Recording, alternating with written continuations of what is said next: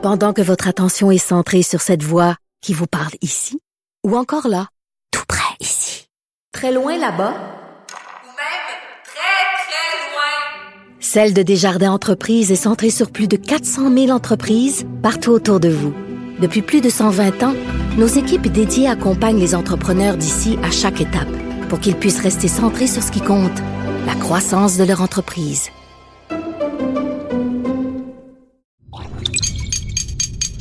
Cube Radio.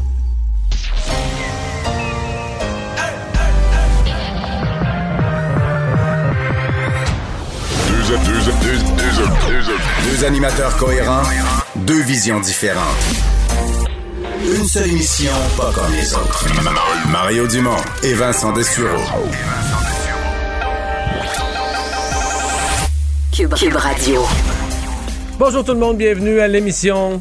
Bonjour Vincent. Salut Mario. Alors, dans nos nouvelles aujourd'hui, on va parler d'une personne qui perd pas sa job. Ben oui, Julie Payette. Ah oui. Qui devrait rester en poste selon Justin Trudeau. C'est ce qu'on apprend aujourd'hui. Je vais te donner les Toutes ces détails. pertes d'emploi à cause de la COVID. on va y revenir, mais dans un instant, on va être avec euh, Julie Marcoux euh, pour 100% Nouvelles. 15h30, c'est le moment d'aller retrouver notre collègue Mario Dumont dans son studio de Cube Radio. Bon après-midi, Mario. Bonjour. Alors, nous sommes en onde sur les deux euh, antennes. Je suis curieux de t'entendre parce que 40 cas qui émergent directement, au moins 40 là, aujourd'hui, du bar Kirois Karaoké à Québec. Et il y a trois écoles qui ont été infectées qui sont directement liées avec ce foyer d'éclosion. Ta réaction lorsque tu as appris ça, Mario? Ouais. Euh, D'abord, c'est- tout un avertissement. là. Ça nous rappelle qu'on vit avec la COVID. Euh, Puis je pense pas qu'il y a beaucoup de doutes. Là. Je pense le monsieur de la, de la santé publique a dit le propriétaire du bar reconnaît une faille ou quelque chose comme ça. Il est mieux parce que Ouais. le taux, je pense que c'est dans- c'est probablement le plus élevé qu'on ait vu depuis le début dans un lieu. On a vu des parties de famille. Genre, souvent, ça part avec un cas. Tu as un party ou tu as un lieu, il y a un cas. Des fois, on a vu un party de famille, le un cas en a infecté cinq, en a infecté huit. Mais là, euh, on a l'impression qu'un cas dans le bar où il y avait un peu plus d'une centaine de personnes, en aurait infecté 40. C'est quasiment beaucoup. entre le tiers et la moitié des gens présents. Donc, euh, euh, je pense que le déroulement de la soirée, là, je sais pas si c'est le micro du karaoké, je sais pas si c'est toutes les poignées de porte ou vraiment la personne était très contagieuse, il n'y avait aucune distanciation, etc., etc. Mais il faut qu'il y ait eu une combinaison de facteurs là, pour que le virus se propage à ce point. Puis là, ben, une fois propagé dans le bar, là, T'as 40 personnes qui ressortent, qui peuvent l'amener ailleurs. Il y a quand même dans la conférence de presse de bonnes nouvelles parce qu'on nous dit certains des clients ont fréquenté d'autres bars. Et semble-t-il. au total, Oui, ouais. puis semble-t-il que dans ces autres endroits, en tout cas, c'est à vérifier, peut-être que les prochains jours nous le diront, mais qu'il n'y aurait pas eu de, de, de nouveau partage de la maladie, là, de nouvelles contagions, ce qui serait une bonne nouvelle, ce qui voudrait dire que d'autres bars qui ont pris les mesures ben, ont accueilli un client atteint de la COVID et n'ont pas, ont pas transmis la maladie. Donc ça, c'est une meilleure nouvelle. Maintenant, euh, c'est, ça fait de Québec, là, au cours des derniers jours, l'espèce de, de nouveau foyer. Faut pas, faut pas capoter non plus. Là. Pas, on n'est pas à des centaines, des milliers de cas. C'est pas une perte Non, de mais contrôle. ça nous démontre vraiment que tout ça est extrêmement fragile. On parle Voilà. d'un bar et ça se retrouve très rapidement euh, dans trois écoles. Il y en a six écoles à Québec qui sont infectées. Il y en a trois de ces écoles qui sont directement liées à ce bar de karaoké. On va écouter ensemble, Mario, ce qu'avait à dire un petit peu plus tôt le directeur de la santé publique de Québec, Dr Lessard. Ces 40 cas cumulés ont généré des cas secondaires. Et c'est une des raisons pour laquelle on pensait important de faire appel finalement d'en faire un message public. Euh, J'ai parlé tout à l'heure des milieux scolaires. Sur les six écoles où on a dénombré des cas, trois de celles-ci étaient en lien avec le bar, le Kerouac. Donc, vous comprendrez que dans ces conditions-là, on, a commencé à raffiner nos, nos enquêtes, donc euh, dans les derniers 24-48 heures, pour se rendre compte qu'en fait, ces personnes positives ont pu fréquenter d'autres endroits, et nommément d'autres bars. Alors, évidemment, le gouvernement de la santé publique doit surveiller euh, plusieurs situations de très près. Est-ce que ça pourrait, selon toi, Mario, compromettre la rentrée scolaire? Ça vient juste de commencer, là. Hmm. Ben, ça la complique un petit peu. On, on va, euh, on va régler une chose, là, hein, c'est que l'école est prioritaire. Donc, s'il fallait euh, fermer d'autres activités pour protéger l'école, on, évidemment, on n'hésitera pas à le faire à un certain point. Je pense pas que jusqu'à maintenant, on puisse parler de rentrée scolaire complètement compromise, compliquée un petit peu à certains endroits, euh, certainement. Maintenant, là, la plupart des écoles commençaient jeudi passé. Donc là, on arrive à mercredi, l'école finie. Donc on a une semaine complète, un cinq jours complet de, de conclus. Si on me posait la question, je dirais, je répondrais, je pense que oui, il y a eu plus de COVID que ce à quoi je m'attendais. Je pensais que la rentrée serait un peu plus facile. On a tous dit, là, tous ceux qui observaient ça, on a tous dit, ben, il y aura des éclosions ici et là, c'est inévitable. Tout le monde avait reconnu ça. Mais le nombre de cas qu'il y a eu ici et là, euh, deux montagnes à Québec, euh, euh, le, le nombre, le collège français à Longueuil, je- donc le nombre de cas pour une semaine d'école, je trouve que c'est quand même pas mal. là. Disons que ça, Et- c'est- ça, ça nous lance vraiment un avertissement sur le fait que c'est Ouais. fragile. Et je sais pas toi, mais à ta rentrée universitaire, là, Mario, qu'est-ce que tu faisais la première semaine ou les, dans les premières semaines pour connaître des gens? Ah non, mais c'était les initiations. Mais semble-t-il qu'il y a Ben des oui. initiations qui sont respectueuses des règles. Je sais pas jusqu'à quel point et jusqu'à quelle heure. On allait le dans les bars, là. Absolument, absolument. Et, et c'est important de dire aussi, puis le docteur Girard l'a rappelé, que plus les jours avancent, plus on rentre dans le mois de septembre, euh, plus il fait frais, plus il fait froid, même jusqu'à un certain point, et moins on fait les activités euh, manger ou boire euh, sur la terrasse à l'extérieur ou à la maison sur la- la- le patio à l'extérieur, on rentre dans nos maisons ou dans nos, nos établissements. Et euh, docteur Horacio Arruda, qui était de passage aujourd'hui à Saguenay, euh, évidemment, euh, il en a été question de ce karaoké. Vaut mieux chanter dans sa douche en ce moment que dans un bar. Voici ce qu'il a dit, Mario.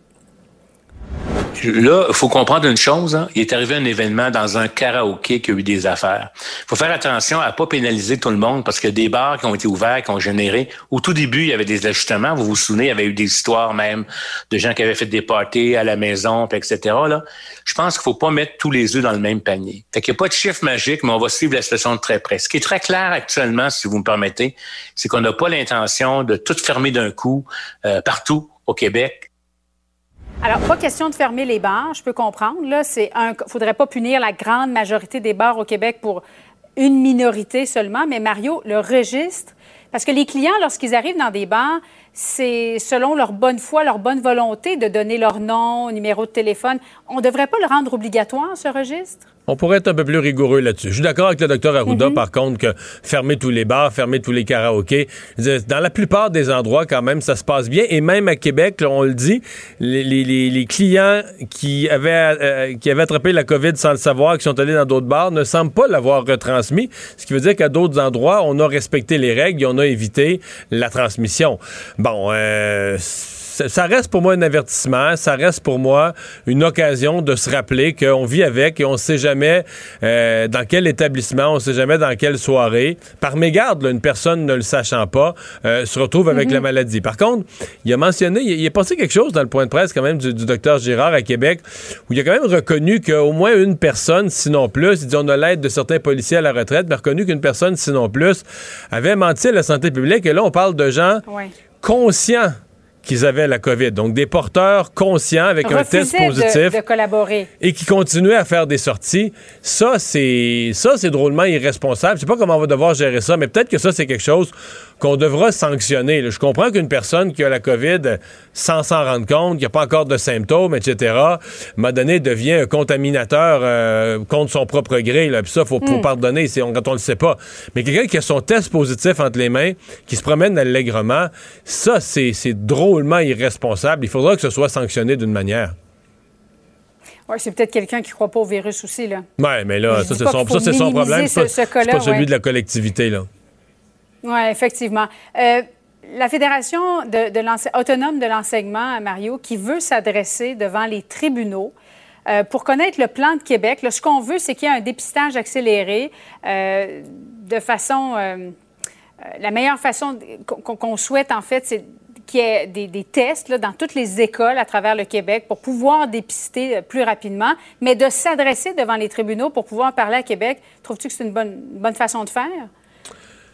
Quand euh, j'ai recommencé à travailler mon premier lundi, je pense que c'était le 17 août, c'était un peu la cause avec laquelle je me suis présenté au travail ou l'enjeu que je voulais mettre de l'avant, la- la- le besoin d'avoir des tests rapides et des résultats rapidement fournis euh, à des employés du secteur privé parce qu'ils veulent retourner au boulot, veulent pas perdre de revenus, à des gens comme des enseignants ou des gens qui travaillent dans la santé qui donnent des services publics parce qu'on veut pas se priver de leurs services. Parce que j'avais entendu tout l'été qu'il y a des endroits, des régions du Québec, ça prenait une semaine d'avoir son résultat. Puis là, pendant une semaine, tu foutais rien.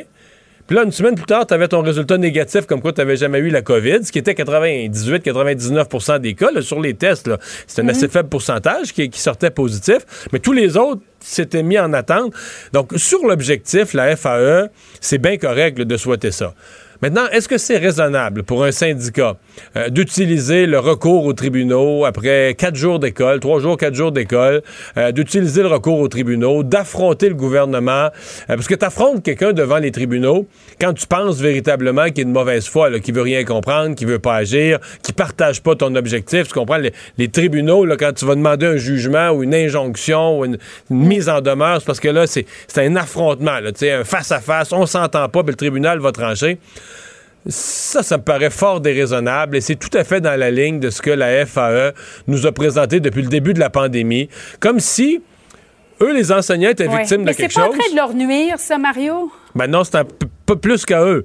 C'est en train de nuire à tous les syndicats d'enseignants. Donc, même un syndicat plus raisonnable euh, comme la CSQ euh, voit son image entachée parce que c'est le syndicalisme des enseignants qui est entaché. Euh, et je pense que tous les enseignants du Québec devraient être préoccupés par ça parce que ça donne une impression que eux se posent en victimes de la COVID, mais comme si le reste de la société, euh, incluant le gouvernement, les citoyens, les, tout le reste du monde, eux, là, sont, sont comme sont, sont coupables de ça, ou la COVID, c'est de notre faute, puis les enseignants, eux autres, sont victimes. Non, on est tous victimes. François Legault est victime de la COVID, son gouvernement est victime de la COVID, les entreprises sont victimes de la COVID, les citoyens sont victimes, euh, ayant perdu... sais, il y a des familles qui sont victimes parce qu'ils ont perdu un être cher. Fait que oui, les enseignants, vous êtes dans le même bateau que les autres. Fait que de se présenter de cette façon-là, comme s'ils étaient, comme s'ils n'étaient pas partie prenante d'une solidarité où on s'entraide. Puis je comprends qu'ils puissent vivre des frustrations puis que les tests sont longs, mais moi, comme attitude, là, ça me paraît.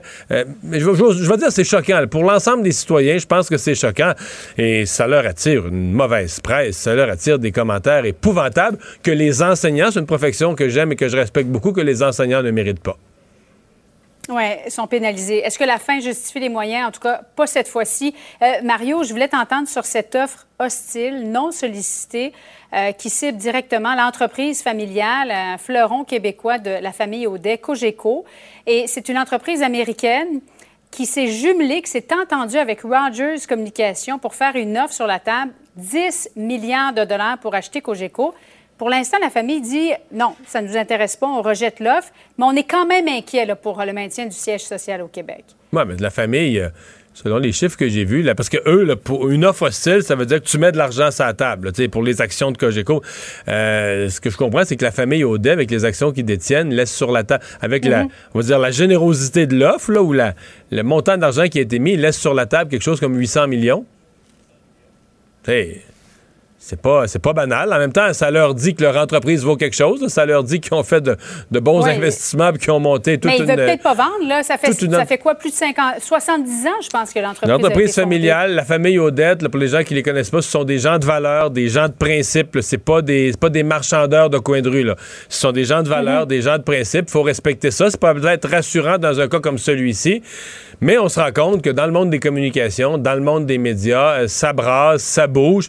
Et ça nous rappelle aussi que bon, le groupe Cogeco est même aux États-Unis, il s'est déployé, mais nous, ce qu'on considère des géants au Québec, les gens parlent de nos géants au Québec, Québécois, puis Cogeco, tout ça. Puis, vite, on se rend compte que nos géants au Québec, c'est des petits joueurs dans le monde. C'est des joueurs quand même qui, à l'échelle de la, de la planète, sont pas si gros que ça. Puis quand des vrais géants débarquent, puis là, on, pourrait aller plus gros encore. Euh, mais les, Google, puis les euh, Facebook, euh, je veux dire, ce que, sont nos géants, les autres tassent ça avec une pichenote. Donc, pour protéger la culture québécoise, protéger les, institutions, les entreprises québécoises dans le secteur culturel, il y a tout un travail à faire. On a senti M. Legault à la fois un peu nerveux, un peu agressif, à dire, hey, on peut pas perdre le, siège social. Déjà parlé d'ailleurs à, à- à Louis Audet de, de Cogeco, mais M. Legault, euh, il, son nationalisme économique en prend pour son rhume, Mm. le Cirque du Soleil, puis ça va- c'était bombardier. Et là, s'il fallait On en plus que ce soit Cogeco. Rona, oui, effectivement. On va surveiller ça parce que c'est peut-être le début d'une très Hmm. forte négociation entre la famille Audet, le géant américain et Rogers Communication. À suivre donc. Merci beaucoup, Mario. Au revoir. Ah voilà, ben Vincent, dans nos autres euh, nouvelles, euh, on va se parler de, ben on s'en est glissé un petit mot tout à l'heure, de M. Trudeau, qui est en voyage aujourd'hui, en tournée en Colombie-Britannique. Et il y a une station de radio, euh, ben, des fois, les stations de radio régionales, ils ont du temps. Le premier ministre est assis, est assis au micro, puis on lui pose toutes les questions, puis ils ont carrément demandé, mais Julie Payette, là, allez-vous la garder? Es-tu bonne? Oui, et comme c'est rare que Justin Trudeau donne une réponse, ben, on peut aller des fois, on va la trouver dans une station de radio locale euh, à Vancouver. Alors on la prend cette réponse-là parce qu'il était à C'est une réponse claire cette fois-ci. Une réponse que oui, claire, à Red FM à Vancouver, où euh, il s'est fait effectivement poser la question là, ce qu'il allait faire avec euh, Julie Payette. Évidemment, à la suite de ces, ces histoires euh, comme quoi elle le traite, disons, de façon inadéquate ses employés. Ben là, au point qu'il y a une firme privée qui est mandatée à grands frais pour aller voir ce qui se passe. chez effectivement une société d'experts conseils qui va donc aller euh, vérifier l'étendue de la problématique et est-ce que c'est vrai? Euh, je sais que ça t'a fait réagir, ce dossier-là. Euh, donc, pour vérifier à quel point Julie Payette euh, n'est pas gentille ou, euh, ou gentille avec ses employés. Donc, euh, Justin Trudeau euh, va pas la remplacer. Julie Payette, il a été assez clair là-dessus, même qu'il dit euh, que Julie Payette, elle est excellente comme Ah. gouverneur général en ce moment. Il dit, je pense que nous avons une excellente gouverneure générale. Je pense qu'avec la crise de la COVID, personne ne veut s'attarder à une crise constitutionnelle. Euh, rien de moins. Il n'y a pas tort là-dessus, peut-être. Parce qu'effectivement, le tasser la gouverneure générale serait extrêmement complexe. Est-ce qu'il peut lui demander de quitter? Est-ce que là, ça, ça évite certains problèmes? Poliment. Ben, ou poliment ou pas poliment. Ah, je veux dire, euh, tu peux, le- le- en conférence de presse, dire, ben, j'ai pas l'autorité de l'enlever, mais je lui demande de quitter, là. Est-ce que Tu ça... pourrais- Tu pourrais formuler ça encore mieux, dire, dans les circonstances actuelles, avec toute la controverse puis les, les dommages causés à l'institution, j'ai bonne confiance qu'au cours des prochains jours, Mme Payette va poser le geste approprié. Tu vois, t'es t'es beaucoup euh, plus habile que, que moi là-dessus. Alors, il y a quand même des là, elle, façons... laisse- tu l'avertis pas d'avance, tu la laisses avec ça, là. J'ai bonne confiance qu'elle va poser le geste approprié. Mettons que ça y met une certaine pression. Le, le prix, parce que c'est une femme responsable, je pense qu'elle est capable de prendre les, les bons choix, elle le Bon. fera là. Euh, bon, alors, euh, on n'en sait pas beaucoup plus. Ce qu'on sait, c'est qu'effectivement, Quintet Consulting, cette euh, société euh, qui, était, qui avait déjà, été dans quelques dossiers au fédéral, euh, va entendre des employés actuels, des employés passés, va parler à Julie Payette elle-même pour savoir un peu sa vision des choses. Alors, on fera le tour de ça, mais pour ce qui est de Justin Trudeau, on se mêle pas de ça pour l'instant. Erin O'Toole qui a nommé ses officiers parlementaires. Oui, et euh, il y a du nouveau donc dans l'équipe euh, du Québec, euh, du, des- du en fait, de, de- de l'opposition conservatrice. Nouveau chef conservateur, Erin O'Toole, qui fait donc des changements. changement Euh, place de choix pour deux Québécois qui l'avaient appuyé. En fait, il faut dire, euh, dans le cas de Gérard Deltel, il l'avait pas appuyé là, dans euh, bon, le, Pas le cette dernier fois-ci, il l'avait appuyé la première fois. La première fois, il l'avait appuyé. Et là, la, bon, la- la- actuellement, il avait dit qu'il était à l'aise avec les deux candidats. Donc, c'était pas campé non plus pour Il l'avait appuyé la fois qu'il a perdu, puis il l'a pas appuyé la fois qu'il a gagné. Oui, Gérard, Gérard, t'as pas de pif. Mais ça, ça ne lui nuit pas, visiblement, que ce, ce choix-là de ne pas avoir un appui clair devient leader parlementaire de l'opposition officielle. Donc, euh, Erin O'Toole l'a qualifié d'orateur extraordinaire. Faut dire que Gérard Deltel, effectivement, est euh, euh, un habitué des communications avec les il commence journalistes. à avoir l'expérience du Parlement aussi, du fonctionnement des rouages. Il était à l'Assemblée pas avocat, nationale. par exemple. Souvent, les leaders parlementaires, à cause- à cause du droit parlementaire, sont avocats, mais là, c'est compensé par une bonne connaissance quand même des rouages de l'institution. Je pense que ça l'intéressait déjà depuis très longtemps, ces Oui. rouages? Elle les a appris au fil du temps, autant à l'Assemblée nationale qu'à la Chambre des communes. Euh, a occupé quand même quelques postes intéressants de critique en matière d'emploi, de finances, Conseil du Trésor. Alors voilà pour, euh, pour Gérard Deltel. Celui qui l'avait appuyé, c'est Richard Martel, évidemment ancien euh, entraîneur de, de hockey. euh, et dans, dans ce cas-là, ben, et Richard Martel, seul député québécois à avoir appuyé Erin O'Toole pendant la course, ben, lui devient lieutenant du Québec du Parti conservateur. Alors, remplace Alain Reyes, qui euh, quand même a été euh, assez, euh, assez, assez présent avec ce poste-là. Et c'est pas nécessairement une démotion pour Alain Reyes, faudra voir, parce que oui, il perd ce, ce poste-là, mais on lui promet un rôle important au cabinet fantôme d'Erin O'Toole qui sera dévoilé la semaine prochaine. Alors, quel genre de porte, pas de portefeuille, c'est pas Mais portefeuille, de mais, de, critique en matière de quelque chose de, de- de- de majeur, Mais je on présume. se promet de lui donner une place importante au cabinet fantôme. Alors ça, ce sera à suivre.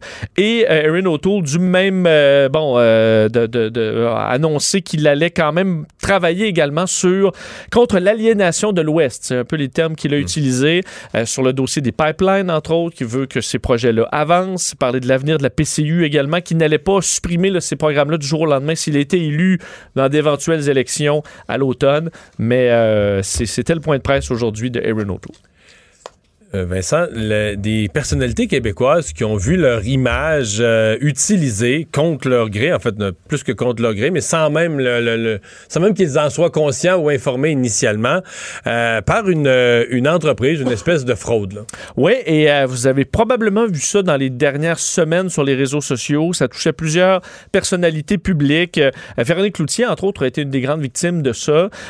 Michel Charette, aujourd'hui, le dénonçait. Et Denis Coderre. Donc, c'est une des publications qui invitent les gens à cliquer pour aller chercher, entre autres, des, des aliments minceurs, là, des espèces de... de, de Qui, font, qui euh, réduisent le tour de taille, soi-disant. Exact, font fondre euh, la graisse. C'est le cas pour Denis Coderre. Évidemment qu'on associe à une perte de poids quand même euh, assez impressionnante dans les dernières années. Donc, on voit leurs photos. On voit aussi des, des logos de- d'entreprises médiatiques crédibles, que ce soit le Journal de Montréal. On voit également bon, d'autres médias qui sont, qui sont nommés. Alors, ça peut donner... Comme si, comme si dans le journal de Montréal, en fait, ce que ça donne l'impression, c'est que dans le journal de Montréal, il y aurait eu un- une espèce de reportage laissant entendre que Michel Charette, ben, c'est, c'est- il a amélioré sa santé ou son poids grâce à une méthode, puis là, toi, tu cliques, puis tu vas, alors que ça n'a aucun rapport. là. Exactement. Il n'y a pas rien à voir avec le journal, puis rien à voir avec Michel Charette. C'est pas parce qu'on met le logo de quelque chose que ça devient validé pour autant. Alors, Denis Coderre, questionné sur nos ondes euh, cet après-midi avec Geneviève Peterson, est revenu là-dessus, expliquant que ça fait au moins trois semaines dans son cas que ça dure euh, et que c'est assez difficile de les retracer hein, parce que lui a confirmé sur nos ondes avoir mis un avocat sur le dossier. Mais quand vient le temps de- d'essayer de, bloquer ça avec les différents réseaux sociaux où les publications se trouvent, c'est tout un On casse-tête. peut pas remonter à celui qui. Parce que quelqu'un a payé pour. euh, c'est des publicités, ça? Oui. Quelqu'un a payé de la publicité? Mais euh, faut- entre autres sur Facebook, là, c'est tout un combat, euh, remonter les filons. Je vous fais entendre de Nicodère là-dessus. Moi, je mets un avocat là-dessus. Bon, on, on- on réfléchit puis on regarde ça. Écoute, c'est de la fraude, c'est de la supercherie, embarquez pas Ouais. là-dedans. Mais là, quand on commence à aller voir si ça vient d'où, ben là, c'est comme si immédiatement on passait à un autre site. Donc, on peut pas les retracer. Euh, Il y a Shopify, eux autres, on peut leur parler directement, puis bon, il va y avoir un- euh, une surveillance ou un monitoring euh, qui va être différent. Euh, vous avez Tumblr, ça c'est ce qui est plus archaïque, alors faut que là j'écrive une lettre. Si c'est juste partagé, ben Facebook peut pas embarquer là-dedans non plus. Mais si c'est des, des gens qui transmettent, ben là on peut signaler d'une autre façon. Alors vous comprenez que à un moment donné là, c'est c'est tellement tentaculaire et puis c'est partout que la seule façon de se protéger, puis Alain Vadeboncoeur a fait ça lui aussi, c'est que bon ben de temps en temps on, on écrit puis on dit écoutez embarquez pas là-dedans, c'est de la supercherie. Ouais. Alors, tu comprends, ça devient compliqué de, de- surtout les, c'est que ça se retrouve sur différentes plateformes et il faut que tu t'attaques à chacune d'entre elles. c'est hallucinant le développement sur les réseaux sociaux de tout ce qui est faux là. Puis quand on constate la naïveté de certaines personnes qui, c'est qui se posent pas plus de questions, c'est sur leur écran, donc ça, c'est vrai, là. Parce qu'honnêtement, avec un coup d'œil assez rapide, on est quand même capable de dire, OK, bah, Véronique Cloutier là, qui propose un jus minceur, hmm, là, ça a l'air... euh, suspect là. su- suspect, mais il y en a qui rapidement le partagent. J'en ai vu dans mon entourage qui partageaient ça, alors qu'elle a fait là, des publications par-dessus publications pour, dire, dire, c'est ils faux, ont volé mon image. ça, ils ont volé mon image. Mais ce qui est dommage, c'est que les réseaux sociaux, avec toute la technologie qu'ils possèdent, c'est difficile de supprimer ces publications-là une fois que c'est parti. Et ça, là-dessus, les grands réseaux sociaux vont devoir en faire plus. Culture et société.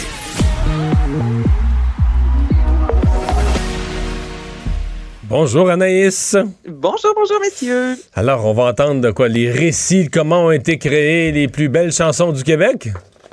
Écoute, j'ai tellement hâte de voir ce que ça va donner sur scène. Et ce qui est beau, c'est que le public québécois aussi pourra euh, assister à ça euh, virtuellement parce que le tout sera capté. Donc là, ça a été annoncé. Clémence Desrochers, Jean-Pierre Ferland, Stéphane Venn, Yvon Deschamps vont raconter la genèse de leur plus grande chanson euh, dans une série, en fait, d'entrevues intimes, l'histoire de mes chansons. Ce sera présenté au Théâtre de la Ville de Longueuil, animé par Monique Giroux et le tout sera capté. Donc, les quatre soirées seront captées par le producteur Martin Leclerc. Ce sera au mois d'octobre, 22, 23, 24 et 25. Et là, non seulement on va découvrir un peu l'histoire derrière leurs grandes chansons, mais on va aussi interpréter les plus belles chansons de ces artistes. Alors, les gens pourront voir sur scène Joe Bocan, Marie-Carmen, Marie-Michel Desrosiers, Florence K, Martine Sinclair. On est allé chercher aussi des noms qu'on voit un peu moins, moins de Marie-Carmen sur scène. Juste ça, ça m'allume au bout. Donc, je suis persuadée, messieurs, là, que les billets vont se vendre extrêmement rapidement. Les billets seront en vente dès euh, le mois d'octobre. Et pour Yvon Deschamps, là, ce sera un peu différent. On est assuré de voir sur scène, entre autres, Isabelle Boulay, Benoît Brière, mais il y aura aussi sa femme, Judy Richard, ses filles, Karine et Sarah Emily. Donc, ce sera vraiment une affaire de famille. Moi, tout, tout, tout me plaît dans ce concept-là. Bon. Anaïs, on- Superlatif, ça. Anaïs, on, on sait que Meghan Markle, se- on a l'impression, se cherche la job depuis le début, euh, depuis qu'ils ont, qu'ils ont quitté la- la- le, le Royaume-Uni. Mais là, ils ont trouvé. Mais là, c'est ça, parce qu'ils n'ont pas assez d'argent, Vincent. C'est ça qui se passe, tu comprends? Donc, ils n'ont pas le choix de chercher un peu de boulot. C'est vrai. il va y avoir des grosses taxes mois, foncières, là. Entendu oui. le retour euh, de, en fait, Meghan Markle au cinéma, entre autres, dans un film d'animation. Là, ça fait six mois officiellement que la famille royale euh, ben, a quitté, en fait, que les deux, le couple a quitté la famille royale. Il demeure en Californie. Et là, il y a une entente qui a été signée. Évidemment, on ne sait pas combien d'argent qui a été déboursé dans tout ça, mais une grosse entente avec Netflix. Il y a déjà une série documentaire sur la nature qui est en préparation, une autre sur des femmes inspirantes. On nous promet aussi de la diversité culturelle devant et derrière la caméra aussi. Donc là, Netflix, on s'entend qu'il y a de plus en plus de compétition. Donc là, on a mis l'argent, met les bouchées doubles depuis la dernière année, notamment aussi avec le couple Obama. Donc là, cette fois-ci, c'est Meghan Markle et euh, le prince Harry qui vont nous offrir du contenu. Mais c'est quoi du contenu? C'est leur vie, euh, leur nouvelle vie en Californie ou bien ils vont faire Ben- du salissage sur euh, ce qui nous intéresserait, là, mais c'est du salissage sur la famille royale, dans quelles circonstances? que non. Ils viennent de se faire payer leur maison en grande partie par euh, Ben là, le ça, futur Meghan- roi. Là. je penserais pas que Meghan Markle, c'est tellement justement, euh, elle a tellement dit souvent haut et fort que tous les magazines People avaient presque ruiné sa vie depuis son arrivée euh, dans le royaume. Bon, Donc mais là, là, elle va s'exposer là-dedans, c'est sûr, là. Oh, ben, Après, écoute, ap- après avoir dit qu'elle voulait la paix, là. Oui, mais on, pour, elle, pour l'instant, elle dit vraiment qu'elle ne va pas revenir devant la caméra. Donc, on veut se consacrer vraiment à la nature, à des femmes inspirantes. On veut aller euh, mettre des enjeux de société de l'avant. On va aller dans le positivisme. Et le couple, eux, pour l'instant, promettent de rester derrière la caméra. Est-ce qu'un jour, il y aura un documentaire? Moi, je pense que oui, mais pas pour tout de suite. Bon. Euh, Parle-moi de Loud et Dominique Fils-Aimé. Et ça, c'est flyé. OK, moi, j'ai hâte de. Je pense que c'est le genre d'activité que pour l'expliquer, il faudra vivre l'expérience. C'est en fait la Maison Fauve, qui est une agence de production de spectacles, une maison de disques, de gérance, qui présente l'expérience Astéria. Donc là, c'est Loud, Dominique Fessé-Aimé, Vincent Vallière et Alexandra, Streliski qui seront mis à l'honneur. Et là, ce qu'on veut, c'est plonger le spectateur dans une aventure qu'on dit hybride entre l'écoute, oui, de la musique, mais l'exploration aussi du monde de l'artiste. Donc, euh, c'est dans mo- en réalité virtuelle. Alors, on va avoir euh, vraiment le, fameux casque, là, comme on voit euh, sur des images, là, comme on voit dans des événements de réalité virtuelle. Donc là, il va avoir des images de l'artiste sur scène. Tout ça a été filmé euh, en 3D, tourné en 360 avec plusieurs caméras, de l'animation. On dit que c'est aussi une ambiance sonore spatialisée pour favoriser le voyage musical unique. C'est pour ça que je vous dis que c'est flyé. Moi, Une ambiance là, sonore spatialisée. spatialisé. Hey, c'est pour- je voulais le dire, ce mot-là, Mario. Là. Ambiance sonore spatialisée. Faudra le vivre, mais en gros, je pense qu'on va être dans une salle avec le gros casque, on va entendre la musique de l'artiste, l'artiste va nous parler, on va le suivre en tournée. Euh, il y a plusieurs villes qui vont accueillir cet événement-là dès le mois de novembre. Alors, la tournée va se faire à Québec, Montréal, Saint-Jérôme, Joliette dès le mois prochain. Les billets seront mis en vente. Et ben, je suis curieuse. On dit que ça a été créé pendant la pandémie, se disant justement que les gens voulaient avoir accès à leurs artistes euh, sans évidemment euh, se déplacer en spectacle. C'est plus complexe. Donc là, on va pouvoir vivre Astéria. Vous, est-ce que ça vous allume comme ça, des, euh, un voyage musical euh, versus euh, la réalité virtuelle? Ben euh, oui. Non, mais oui, mais en même temps, ça nous requiert beaucoup d'imagination. C'est-à-dire que qu'est-ce que qu'est-ce que c'est comme telle l'expérience? euh, tu nous l'expliques, mais ça reste euh, ça reste comme à découvrir. Mais oui, je suis curieux de ça. Ça reste à découvrir. C'est ça. Il y a le Centre Phi qui a souvent fait des événements comme ça, plus virtuels. Là, j'ai gassé une première. J'ai vu ça passer. Je vais les avoir en entrevue. Je vous promets de poser plein de questions, mais là, pour l'instant, je peux pas vous en dire plus que euh, Asteria s'en vient. Puis je trouve ça vraiment intéressant qu'on soit allé chercher autant un Loud qu'un euh, Vincent Vallière. Tu sais, c'est justement le genre d'événement souvent qu'on a l'habitude de voir avec la grosse musique pop, de la musique électro. Là, Vincent Vallière, on est dans le folk, on est avec la guitare. Donc, j'aime ce on dirait, de euh, guitare, folk et réalité virtuelle. Je trouve que ça va être intéressant d'exploiter cet aspect-là. On sait que Prince, pendant sa vie, Anaïs, a été assez productif. Hein? Lui, des chansons, il en faisait à tonnes et il en reste encore des inédites. Ben, il en reste, tu dis, Vincent? OK, le 25 septembre, on va rééditer l'album Sing the Times, qui, à l'époque, contenait 16 chansons. Là, pour la nouvelle formule, la formule enrichie, on nous offre 63 nouvelles chansons, plus un concert inédit, plus deux heures aussi d'archives. Écoute, il y a du matériel dans tout ça. Et là, je vais vous faire entendre une chanson qui a été enregistrée le 14 mars 1986, album qui, finalement, n'a jamais été mis... Euh, chanson plutôt qui n'a jamais été mise sur un album. Et là, c'en est une de ce que vous pourrez euh, retrouver parmi les 63 nouvelles chansons de Prince, Witness for the euh, Persecution.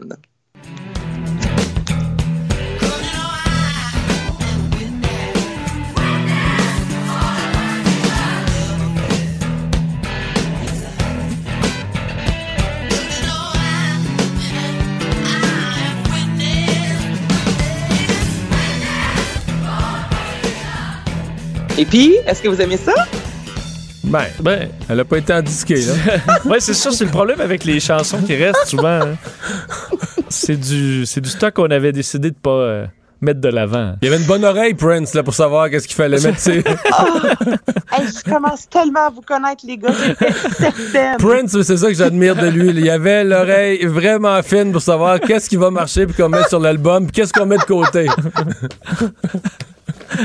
Ben écoute, il y a Non, quand même un côté hein. funk. Ben oui, c'est ça, c'est entraînant. Il y a un côté funk. On dirait par moment, on entend du David Bowie. ouais. C'est sûr que les fans de Prince, moi, c'est sûr que si on me sent des nouvelles chansons de Nirvana, il va y avoir toujours la, la curiosité. Ben oui, de c'est ça. entendre C'est ça qui fait que l'attrait. On, on niaise, mais c'est ça qu'il y a un attrait parce qu'il en fera plus d'autres. Il est décédé, puis tu revois du matériel inédit. Mais si tu le prends froidement, je l'écoute, je sais pas. C'est sûr qu'une première écoute, toujours difficile, un petit bout comme ça. Mais disons que je- voilà. Ben oui, puis on se dit toujours en même temps, si l'artiste n'a pas, lui, tenu mordicus à ce que la chanson se retrouve sur la- sur l'album, c'est peut-être qu'à quelque part, l'artiste tripait pas tant que ça. Donc, je comprends totalement mon point de vue, mais sachez du moins que le 25 septembre, les fans pourront découvrir pas 10, pas 20, 63 nouvelles chansons. C'est complètement fou. Merci Anaïs. À Ça demain. fait plaisir.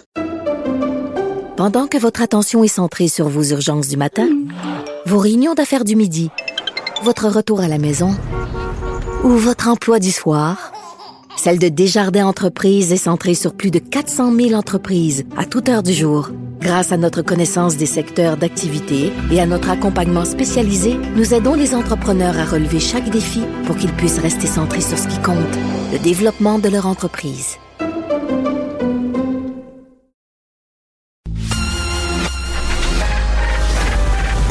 Mario Dumont et Vincent Dessureau.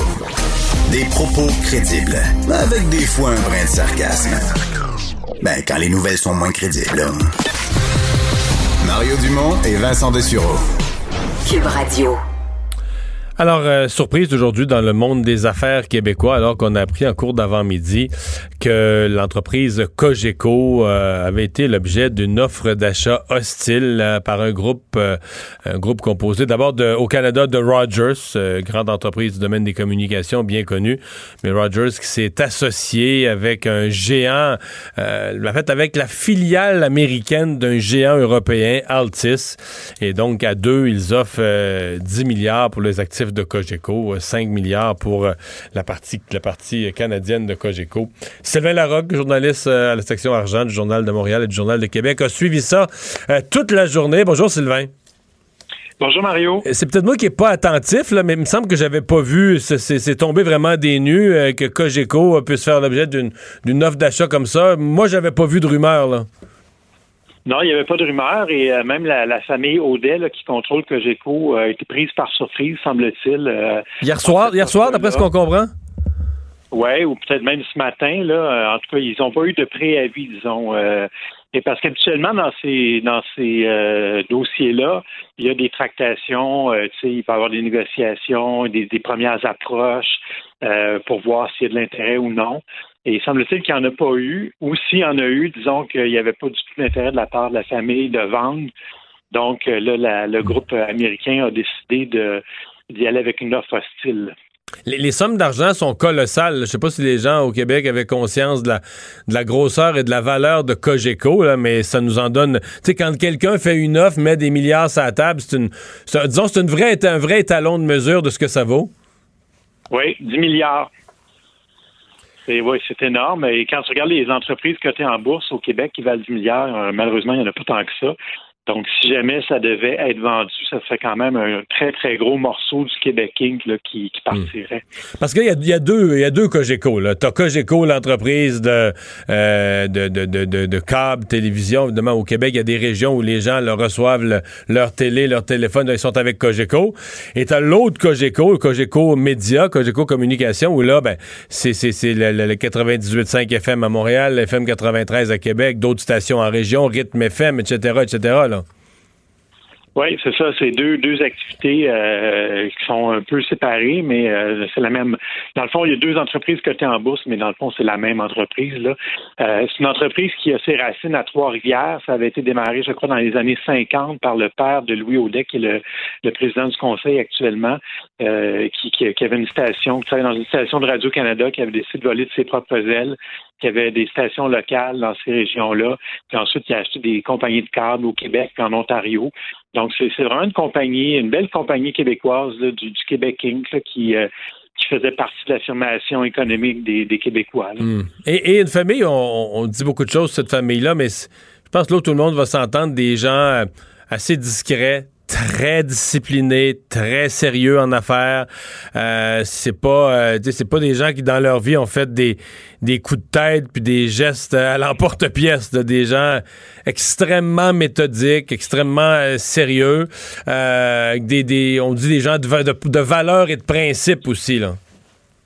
Oui, tout à fait. Euh, et euh, tu sais, dans, dans, dans le monde des médias au Québec, tu as évidemment euh, Québécois avec M. Pelado, tu avais dans le temps euh, Power Corporation avec la famille Desmarais, des gens un peu plus flamboyants, euh, tu sais, qui faisaient parler beaucoup d'eux, alors que la famille Audet, euh, beaucoup plus discrète. Mais sans qu'on s'en rende compte, ils se sont accumulés une fortune, euh, tu sais, 10 milliards là, pour la valeur de l'entreprise, 800 millions pour la valeur des actions de la famille. Ça, c'est quand même euh, colossal. Là. On est presque à un milliard. Là. Fait que c'est, c'est peut-être, si jamais euh, ce dossier-là se poursuit, qu'il y a des surenchères, peut-être que la famille Audet pourra avoir un milliard pour ses actions, s'ils veulent vendre, bien sûr. Ben c'est ça. Euh, et là, disons-le, aujourd'hui, ils ont été euh, extrêmement euh, clairs sur le fait que ils n'étaient pas à vendre, ils ne voulaient pas vendre. Est-ce qu'ils ont le pouvoir? Parce qu'ils sont, euh, tu sais, les gens peuvent devenir mêlés. Des fois, t'as actionnaire majoritaire, actionnaire de contrôle. La famille a, un holding, la famille Odette qui s'appelle la gestion Odem. Euh, Jusqu'à quel point sont-ils propriétaires de, de Cogeco, de l'autre entreprise qu'on appelle Cogeco Communication, celle de médias. Euh, donc, euh, jusqu'à quel point ils sont actionnaires majoritaires ou actionnaires de contrôle? Comment ça fonctionne? Ah, ils contrôlent Cogeco, ça c'est sûr et certain. C'est blindé. Pourquoi? Parce qu'ils ont des actions à vote, euh, à droit de vote multiple. Donc, chaque action qu'ils possèdent, c'est comme des super actions qu'ils ont. Et ils ont euh, 10 votes pour chacune des actions qu'ils ont. Donc, ils n'ont pas beaucoup en valeur économique, ils n'ont pas beaucoup dans l'entreprise. Euh, ils ont peut-être 10% du capital, mais ils ont plus que 50% des droits de vote. Donc, ils contrôlent l'entreprise avec relativement peu d'argent. Et euh, il y a beaucoup de compagnies québécoises euh, qui, ont, qui ont cette structure-là. Ça permet justement d'éviter des offres hostiles. Et s'ils veulent pas vendre, ils vendront pas. Puis il n'y a rien qui va pouvoir forcer quelqu'un Donc à là-dessus, ouais. changer d'idée. Là-dessus, il faut être clair avec les gens qui nous écoutent. là. Si la famille Odette, si les euh, gestions Odem décident on n'est pas à vendre, peu importe l'offre, ça peut pas être vendu d'aucune manière. là. A- Même si ça va devant les tribunaux et tout ça, c'est sûr qu'à un moment donné, il pourrait avoir des actionnaires euh, minoritaires qui pourraient dire, ben là, les, les intérêts de la famille ne sont pas alignés avec mes in- intérêts, moi, comme petit actionnaire de Cogeco, et je, je veux euh, forcer l'entreprise à, à vendre. Euh, il pourrait y avoir un débat peut-être devant les tribunaux, mais d'après moi, faudrait se lever très tôt pour pouvoir réussir à gagner ça parce que le droit là-dessus des, des sociétés est assez clair. Quand tu as des actions à droit de vote multiple, ben, tu contrôles. Mais en même temps, on se demande. euh, Mettons que là, là, là, ils, sont, ils sont sur 800 millions. euh, si euh, l'offre devait devenir encore plus généreuse, est-ce qu'il y, y a un point de rupture? Est-ce qu'il y a un point de rupture? Je comprends que euh, les Audets disent on est, on, on est des gens de principe, on n'est pas à vendre, là, mais je veux dire, euh, il y, y a un vieux sage en business qui disait tout est à vendre, tout est à vendre à un certain prix, non? Oui, ben euh, tout à fait. La question se pose. À un moment donné, euh, si- s'il y a un milliard sur la table, est-ce qu'ils vont résister? Ce, qui est, ce qui est quand même, quand même particulier dans ce dossier-là, c'est que M. Audet, il n'y a pas euh, personne de- dans la succession, dans les, les, les enfants de la famille qui sont au comité de direction en ce moment. Il y a juste M. Audet lui-même qui est dans la soixantaine. C'est un point important, Donc, il n'y a ça. pas de relève. Oui, il n'y a pas de relève. Donc, lui, est-ce qu'il va préférer s'en aller à un moment donné avec son argent ou euh, que l'entreprise survive comme entreprise québécoise, même si lui n'est plus actionnaire et que sa famille, si lui, euh, le, le jour où il va mourir, ben ça va aller à qui? Euh, donc, il y a cette question-là qui se pose à un moment donné. Euh, est-ce que tu pars avec l'argent ou est-ce que tu veux garder l'entreprise en vie? Est-ce qu'il Mhm. pourrait vouloir vendre plutôt à un, à un acheteur québécois? Je pense que cette question-là va finir par se poser à un moment donné. Et euh, bon, pour ce qui est de, de trouver un acheteur québécois pour Cogeco éventuellement, euh, ça serait, je pense, le premier choix. Ad- Advenant que Cogeco devienne à vendre, le premier choix pour le gouvernement du Québec, parce qu'on a senti aujourd'hui que François Legault était très nerveux sur cette question-là. hein. Oui, tout à fait. Euh, ben, c'est sûr que lui a fait beaucoup campagne là-dessus, le maintien des sièges sociaux au Québec. Euh, il blâmait beaucoup les libéraux à l'époque euh, d'avoir laissé passer des d'avoir laissé partir des sièges sociaux comme Rona. Euh, là, McInnes il minimisait en disant que c'était pas vraiment un siège social. Aujourd'hui, il a quand même reconnu que dans le cas de Cogeco, c'est un vrai siège social à Montréal, avec une division aux États-Unis. Donc, c'est du rayonnement international aussi pour le Québec. Donc là, c'est sûr que le gouvernement va, va devoir réagir si la famille décide de vendre. Et est-ce que là, le gouvernement pourrait faire un peu comme la Caisse de dépôt avait fait à l'époque, quand Vidéotron, il y avait une offre de Rogers, et là, finalement, la Caisse elle, s'était Mhm. Euh, alliée avec Québécois pour mettre la main sur Vidéotron euh, au nez à la barbe de, de Rogers. C'est le même scénario qui se présente ici en ce moment. vrai. Et ce qui est intéressant ici, c'est que la Caisse est actionnaire de la division américaine de Cogeco. Donc, la Caisse va avoir son mot à dire dans cette transaction-là. Et euh, là, il va y avoir de la pression sur la Caisse si jamais la famille veut vendre. Qu'est-ce que la Caisse va faire? Est-ce qu'il va C'est sûr que ces gens-là vont se parler puis vont va falloir qu'ils trouvent une stratégie à un moment donné pour euh, décider ce qu'on fait avec ça. Puis est-ce qu'on est-ce qu'on on- on met une équipe québécoise en place pour avoir un plan B pour sauver la propriété québécoise de Cogeco? Ben, à suivre. Euh, Sylvain, merci beaucoup. Merci, Au Mario. revoir. Sylvain Larocque, journaliste à la section argent du Journal de Montréal et du Journal de Québec. Quand même refuser un 800 millions de dollars, euh, c'est pas donné à tout le monde. Non, non. Dans sa vie. Non, Dire, non, non, je passe là-dessus. Non, mais Est-ce que vous le feriez? J'ai l'impression qu'aujourd'hui, dans la famille aux dettes, on doit se sentir quand même brassé par les, euh, Non, par c'est les clair. événements. On va faire une pause. On parle sport avec Jean-François Barry après ceci. Pendant que votre attention est centrée sur cette voix qui vous parle ici, ou encore là, tout près ici, très loin là-bas, Ou même très, très loin. Celle de Desjardins Entreprises est centrée sur plus de 400 000 entreprises partout autour de vous. Depuis plus de 120 ans, nos équipes dédiées accompagnent les entrepreneurs d'ici à chaque étape pour qu'ils puissent rester centrés sur ce qui compte, la croissance de leur entreprise.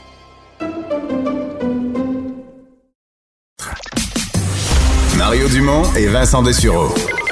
Joignez-vous à la discussion. Appelez ou textez le 187 Cube Radio 1877 827 2346. Alors, il avait donné ses ordres. et Marc Bergevin a exécuté. Jean-François Barry, salut. salut Mario, salut C'est pas, comme ça que ça s'est pas- c'est pas comme ça que ça s'est passé. Tu nous avais dit la première chose que Bergevin doit régler, c'est un bon substitut pour, euh, pour Carey Price. C'est fait.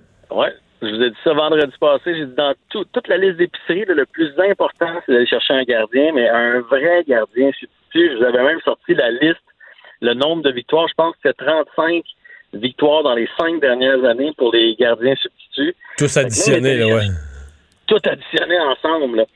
Euh, fait que Jake Allen, donc, qui arrive des Blues de Saint-Louis, qui connaît bien Montréal, hein, parce qu'il a, il a gardé les filets pour les Rockets de Montréal à l'époque. euh, dans la Ligue junior majeure du Québec.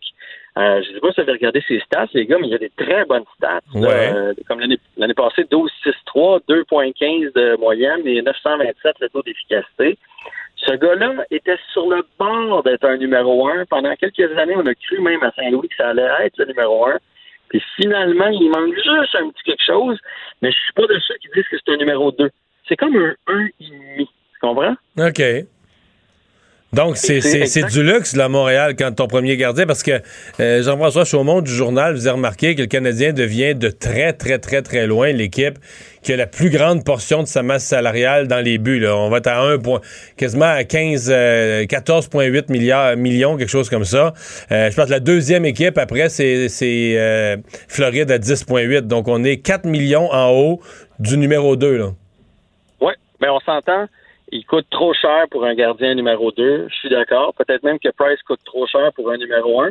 Sauf que dans Ouais, l'état actuel, là, le Canadien a de la place sur sa masse. Il reste encore, je pense, 12 millions. On avait de l'argent amplement. C'est seulement une année de contrat. Le Canadien, l'année prochaine, va avoir besoin de beaucoup d'argent parce que Gallagher, euh, Dano, euh, il y a un paquet de joueurs qui re-signent l'année prochaine. Mais cette année, là, on mis de la latitude. Puis, tu sais, quand on a deux matchs en deux soirs ou quand Price est fatigué, là, on, on avait besoin de quelqu'un, puis rendu là, là c'est pas un million ou deux de différence qui, qui importe. L'important, c'est la victoire. Fait que je pense qu'à Montréal, Jake Allen va, va pouvoir peut-être être dans les filets une trentaine de matchs cette année. Euh, si jamais il arrive un petit bobo à Price, il a besoin d'une semaine ou deux de vacances, on sera pas stressé. Lui, il est capable de garder les filets. C'est un gars d'expérience à part de ça. Fait que moi, je salue l'acquisition de Marc Bergevin. Mais est-ce que aussi, euh, Jean-François, le fait que la, grille, l'horaire, euh, ce qui s'en vient, le calendrier, on en sait très peu de choses. Donc, si tu parlais de deux, matchs en deux soirs, ça se peut que ce soit ça bien plus souvent, même avec la saison qui, s'en vient, sachant que le calendrier va être bouleversé. Fait que d'avoir encore ce, ce- ce deuxième gardien solide, ça peut être encore plus pratique selon le calendrier que la LNH va accepter? Écoute, c'est vital. Tu sais, dans les fins d'année, on n'avait tellement pas confiance dans l'autre gardien. Euh, Price goulait les 15 dernières parties parce qu'on était dans une lutte. Fait que oui, les deux en deux. Puis euh, euh, c'est important quand tu mets Jake Allen que les, les gars dans le vestiaire croient qu'ils ont une chance de gagner. Puis quand tu mets Price reposé, tu sais, vaut mieux 55 bons départs de Price que 70, puis il y en a 15 là-dedans qui est fatigué, tu sais, puisqu'on l'a vu la différence. Price, quand il est reposé en série, il est phénoménal. Puis veut, veut pas, il, il rajeunit pas, le Carey. Puis on a déjà parlé dans son cas de fatigue chronique. hein. C'est sa femme qui avait abordé ce sujet-là, comme quoi euh, souffrait des fois de fatigue chronique. Fait que c'est, que gagnant, cette euh, transaction-là? Le seul perdant, parce que euh, vous savez comment c'est plate dans la Ligue nationale il y en a un aujourd'hui qui trouve pas ça drôle, c'est Charlie Lindgren, qui lui a fait ses classes depuis des années avec le Canadien, qui venait, il cognait pour être le numéro 2. Là, il vient d'apprendre que son séjour est terminé avec le Canadien et que ça va être Ligue américaine pour lui, peut-être pour le restant de sa carrière. Ah ouais? Tu penses pas qu'il y a une autre équipe qui va. Il a pas fait assez de preuves dans la Ligue nationale ou de, de départ impressionnant pour qu'on le remarque? Ben non. Puis écoute, je connais pas euh, les gardiens de but comme les vrais spécialistes des gardiens de but dans la Ligue nationale, mais l'année passée, je suis allé au Centre Bell avec mon fils. On avait eu des billets assez hauts, mais ça nous permettait de bien voir. On était dans la zone du Canadien, puis juste dans l'exercice d'avant-match, il y avait Carey qui prenait des lancers, pac, pac, pac. Tu sais, Carey, il, est square en bon français, comme on dit dans le langage du hockey. Tu sais, c'est vraiment, ça se déplace, c'est comme un mur. Puis là, après ça, quand lui, il en avait assez, c'est Charlie qui arrivait dans le filet, puis là, tu pouvais voir à quel point il y avait un monde de différence entre les deux gardiens. Lui, il est croche, euh, il est acrobatique, parce qu'il n'y a pas le choix, parce qu'il n'y a pas la même technique. Fait que ça, ça sera jamais euh, un gardien de Ligue nationale. Puis je pense que si je suis capable, moi, de le voir à l'œil, après moi, les vrais spécialistes de hockey sont capables de le voir aussi. Puis quand Carey et Jake Allen ne feront plus l'affaire, ben, il y a Kevin Primo qui s'en vient dans la relève. Hein. Fait que euh, malheureusement pour Charlie Lindgren, euh, je pense que c'est la fin dans la Ligue nationale. Kincaid? mais Ken Kincaid, il est déjà parti. Excuse-moi, tu me rire, mais il est déjà parti. Hein. Lui, il, il, il a bougonné, on a racheté son contrat, euh, c'est terminé. Il est rendu où? Il, il est nulle part, en fait? Il est parti, mais il est nulle part? Hey, lui, il a fini dans la East Coast League euh, cette année, là, Keith Kincaid. Fait que, euh, les gardiens, c'est Moses, hein, parce que il y en a quelques-uns qui réussissent à être là année après année, mais il y a plusieurs gardiens qui arrivent, puis là, pendant euh, un an, ou des fois c'est pendant 20, 25 matchs, ils arrêtent tous, sont, sont pas déjouables. Puis à un moment donné, ça casse, la, la, la confiance part. Fait que euh, c'est ça. Il y, a, une couche, il y a la mousse là en haut, mais après ça, il y a un paquet de gardiens qui, qui se battent pour des postes. Puis Keith Kincaid, il fait partie de ceux-là. Lui, il a eu une grosse, grosse année, signé un beau contrat, il a été en demande, le Canadien est allé le chercher, mais ça a été sa seule année où il a été dominant. Un gardien qu'on aime, Jean-François, c'est Marc-André Fleury. Il pourrait retrouver son filet? Ben, tu sais, euh, les gars, pas que je veux me vanter, mais à date, là, tout ce que je vous ai dit arrive. Hein? Ah ouais? Vous avez remarqué ça? c'est vrai. T'as une bonne moyenne. Non, mais vous m'en lancez pas, tu l'as me les lancer tout seul, là. Euh, puis, euh, quand on avait parlé de la déclaration de son agent Alan Walsh, euh, tu sais, puis il avait mis une photo là, de euh, l'épée qui passait à travers le corps de Marc-André Fleury avec le nom de l'entraîneur de Bourse sur l'épée. Puis là, on avait parlé de ça, puis j'avais dit, il y a eu la bonne réaction il a agi en bon coéquipier parce que des séries, c'est long. On a vu ça souvent, un joueur qui euh, joue sa quatrième ligne, puis à un moment donné, le septième match, euh, rendu en demi-finale, c'est lui qui va chercher le beau but, puis là, on, c'est long des séries de la Coupe Stanley. J'avais dit, on ne sait pas, Marc-Henri va peut-être revenir d'ici la fin.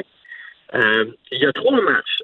Ils ont perdu, les Golden Knights, et c'était deux matchs en 24 heures. Donc, on a donné le filet le lendemain à Marc-André Fleury, qui a gagné son match. Hier, ils ont ramené Robin Leonard dans, le, dans les filets, et il a encore une fois perdu. Donc là, il est à deux défaites dans ses trois derniers matchs. Euh, moi, je vous dirais qu'il est à une défaite, Robin Leonard, de perdre son filet pour de bon. Alors, je le souhaite honnêtement Marc-André Fleury, avec la carrière qu'il a eue. Il s'est fait faire le coup deux fois à Pittsburgh.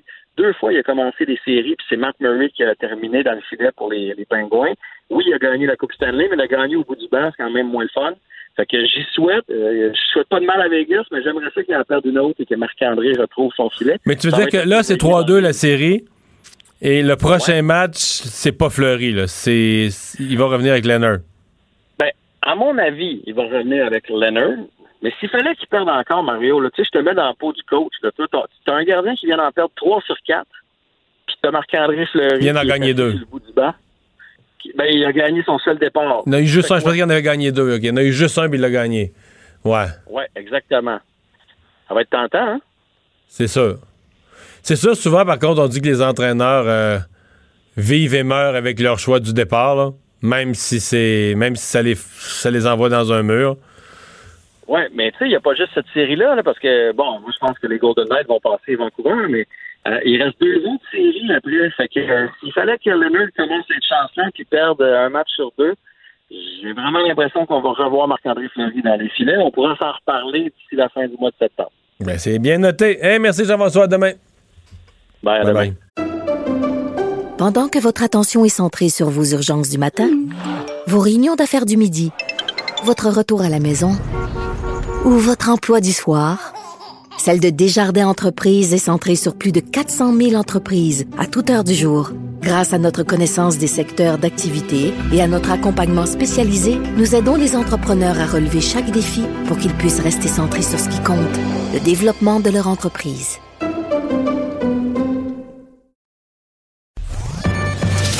Le remède à la désinformation. Mario Dumont et Vincent Dessureau. Cube Radio. Alors, euh, Vincent, dans les nouvelles, euh, d'abord, euh, rappel de ce point de presse du directeur de la santé publique de Québec, qui a senti le besoin de prendre la parole pour faire le point, alors que le nombre de cas dans la région de Québec avait beaucoup augmenté. Oui, et tout ça, il faut dire, à Québec, c'est quand même intéressant et un rappel à l'ordre, je pense, pour beaucoup de, beaucoup de gens au, au, Québec, comme quoi, lorsqu'on ne respecte pas les mesures de distanciation sociale, la, la, désinfection, le lavage des mains, ça peut rapidement partir assez vite une éclosion.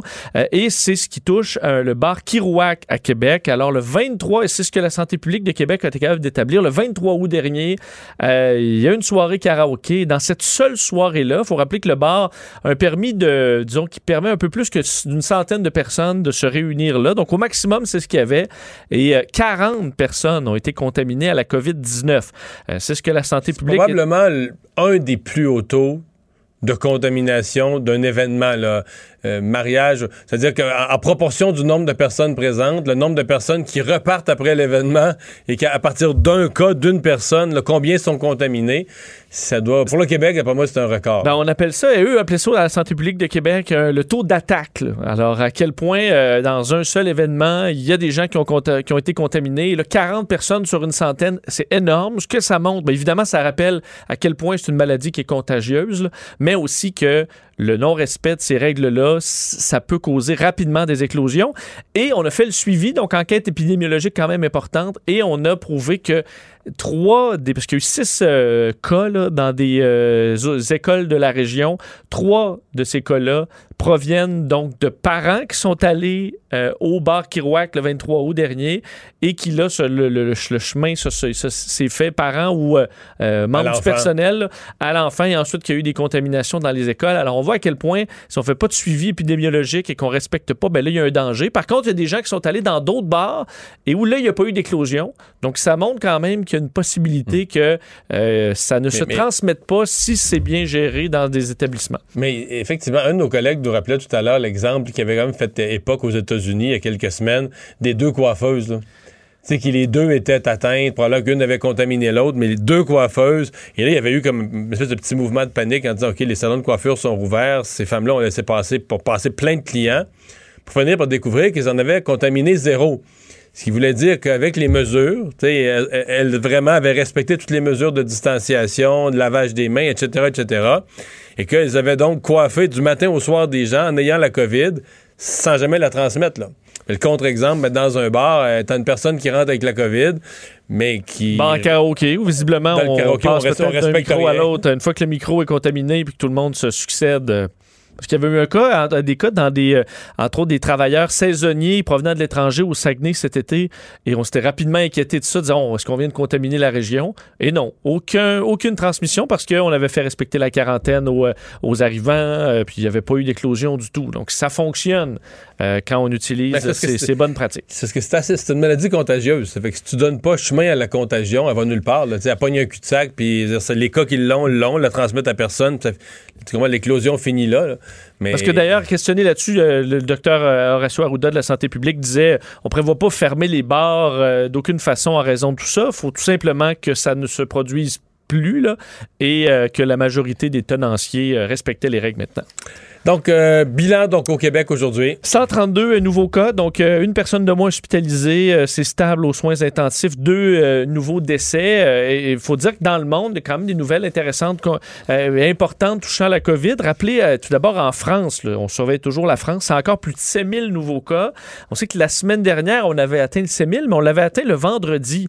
Et c'est la journée dans la semaine. On sait, là, la plupart des pays, ils ont des courbes tout au fil de la semaine selon le. Il y en a les- moins la, semaine, puis le lundi, c'est ça. Ça prend un peu de temps. Et en France, le, le sommet, c'est généralement le vendredi. Si on se fie au mercredi de la semaine dernière, c'était 5400 cas. Alors, on voit que par rapport à la semaine dernière qui avait été record, c'est encore en hausse euh, en France. 22 personnes euh, de plus aux soins intensifs. Le taux de positivité, par contre, qui est, le, qui est resté stable. Évidemment, la situation en France qui inquiète. Et il y a des personnalités connues qui ont euh, été Ouais. déclarées positives à la COVID dans les dernières heures. Silvio Berlusconi, l'ancien chef du gouvernement italien, qui est déclaré positif. Il a 84 ans, mais se porterait quand même bien là, et il continue de travailler dans sa, dans sa résidence selon les autorités. Et au, euh, dans le sport professionnel, euh, des, euh, des joueurs du PSG, donc Paris Saint-Germain, qui ont été, qui ont contracté la COVID-19, dont une superstar, Neymar, qui a été, dire, la- l'équipe a confirmé qu'il y avait trois de leurs joueurs atteints, sans confirmer les noms, mais il s'agirait de Di Maria, Par- Paredes et Neymar.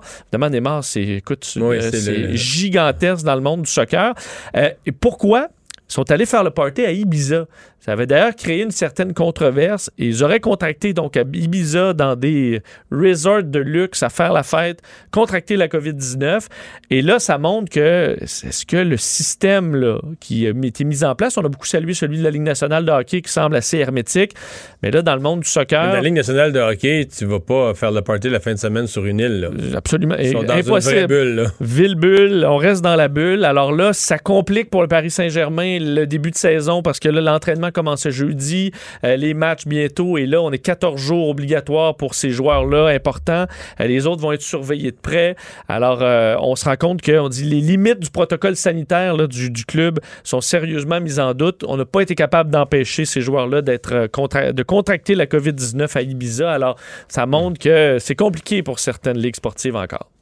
Il y a un couple de la région de la Nodière, Vincent, qui a eu, euh, qui a eu mal à partir avec les tests dans leur région. Oui, c'est euh, écoute, ce genre d'histoire qui va alimenter euh, sûrement des théories de complot sur la validité des tests. Il faut que les tests soient quand même validés le plus possible. Mais voilà qu'un couple de Lavaltrie se questionne parce que en moins de 20 heures, donc l'homme du couple, un homme de 72 ans qui a eu des, des, des ennuis de santé jeudi dernier, a reçu un test positif avant d'en recevoir deux négatifs par la suite. En fait, D'un autre hôpital. il s'est présenté à l'hôpital de Joliette, a passé un test COVID-19, s'avère positif, mais on leur explique que c'est pas un centre COVID et qu'ils doivent faire un autre test à l'hôpital Pierre-le-Gardeur à Terrebonne. Et là, les deux tests vont s'avérer euh, négatifs. Alors là, on leur dit, ben, vous êtes négatif, mais là, restez quand même euh, en quarantaine pour être sûr. Euh, Docteur Arruda a été questionné là-dessus, donc un petit peu plus tôt aujourd'hui, sur le fait, est-ce que c'est normal qu'on ait un test positif, puis ensuite des tests négatifs? Il a fait le point sur la, la crédibilité, ou du moins la validité des tests au Québec. On peut l'écouter.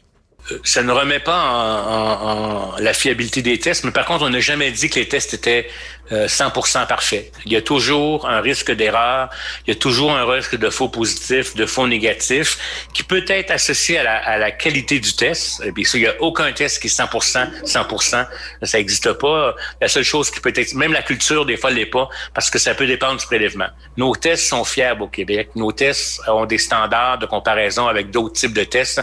Je voudrais pas que les gens, à partir de cet incident-là, pensent que le test n'est pas fiable.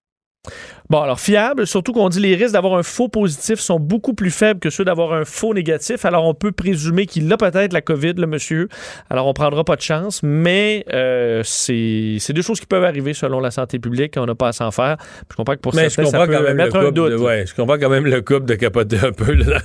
Quand tu te retrouves devant des contradictions semblables, là, finalement, on te dit, on te dit de te mettre en, en- ni plus ni moins en isolement parce que d'agir comme si tu l'avais, tu as eu deux tests négatifs. Je comprends que c'est pas, c'est pas tellement euh, apprécié. Euh, tu veux me parler de Microsoft euh, qui s'attaque quoi, au deepfake? Deepfake. Au Donc, deepfake, un ah, pardon. faut dire, euh, c'est un problème qui, qui est déjà là, mais vous dire qui, qui inquiète beaucoup dans le futur. Alors, le fait de changer une voix, mais surtout un visage d'une photo et même d'une vidéo, on sait qu'on est capable de faire ça maintenant. Donc le deepfake, c'est ça, c'est que tu- tu fabriques ni plus ni moins une... Ben, je suis capable de prendre une vidéo porno et mettre le, le visage de François Legault. Là.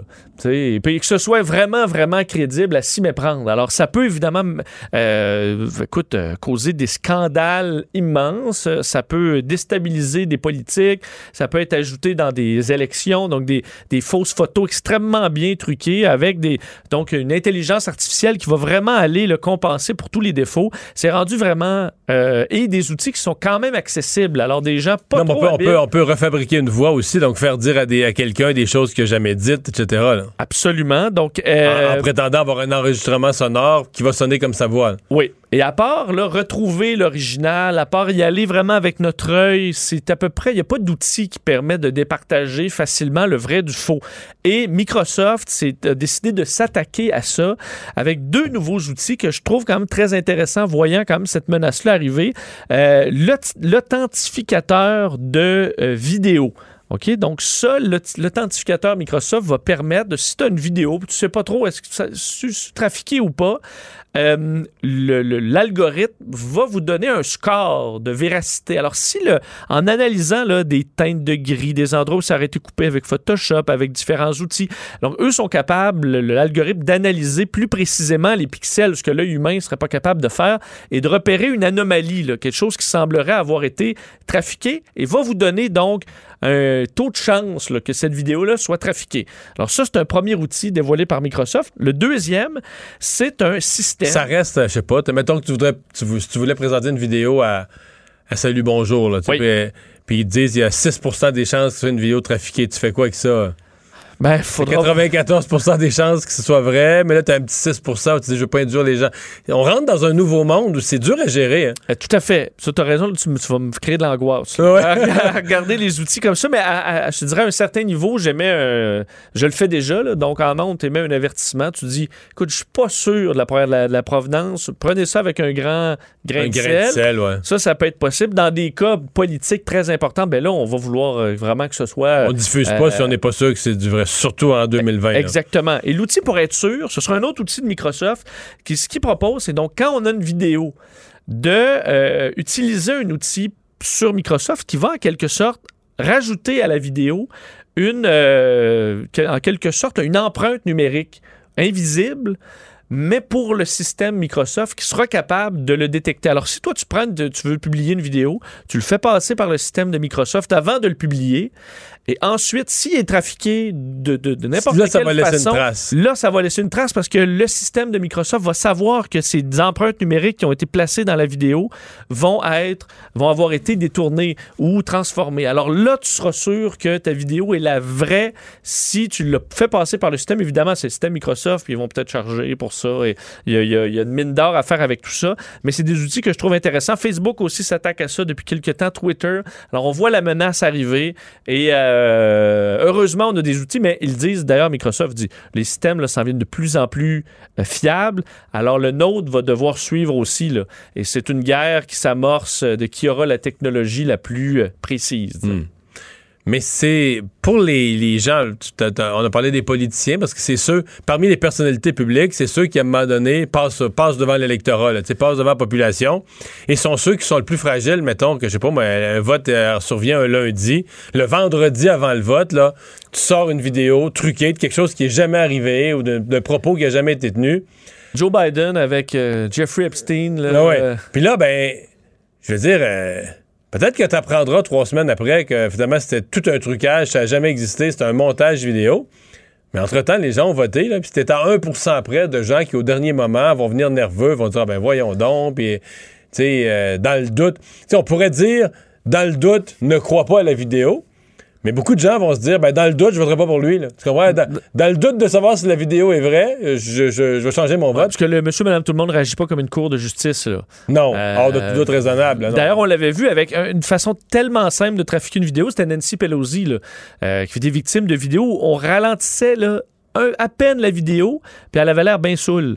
Ah oui, c'est vrai, tu sais, on s'en vrai. c'était à lui arrivé à nouveau cet été où euh, rapidement, tu te dis, voyons, elle est complètement chaude, la madame. Ça, c'est juste en ralentissant, le. Ralentissant. Puis là, elle dit Trump. blablabla. Elle a- je- ça change vraiment. Le, et je veux dire, c'est une manipulation très simple. Après ça, tu peux dire ben, moi, je sais pas, c'est la vidéo qui est. Tu sais, euh, un réseau qui transmet ça. Tu dis, ben, écoute, moi, c'est ce qu'on a reçu. C'est très subtil, mais ça change au complet le message. Alors, il faudra être très vigilant dans le futur. Et est-ce que les gens sont vigilants? Ben, ça, c'est une autre affaire. Merci, Vincent. Le remède à la désinformation. Mario Dumont et Vincent Dessureau. Cube Radio.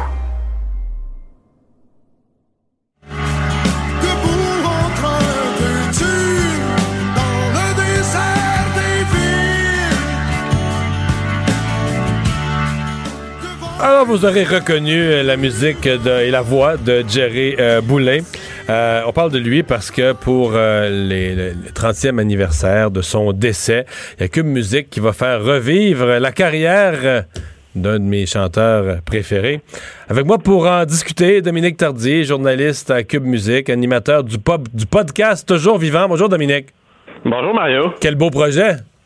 Oui, vraiment, je suis, euh, je suis très très content d'avoir eu la chance de, de rencontrer ceux qui ont côtoyé, qui ont collaboré, qui ont créé la musique euh, d'Offenbach, la musique de Jerry Boulet, euh, qu'on aime beaucoup. Mais je, suis- je suis heureux d'apprendre aussi que, que tu es un fan, euh, tu es un fan d'Offenbach et de Jerry Boulet. Je savais pas. Totalement.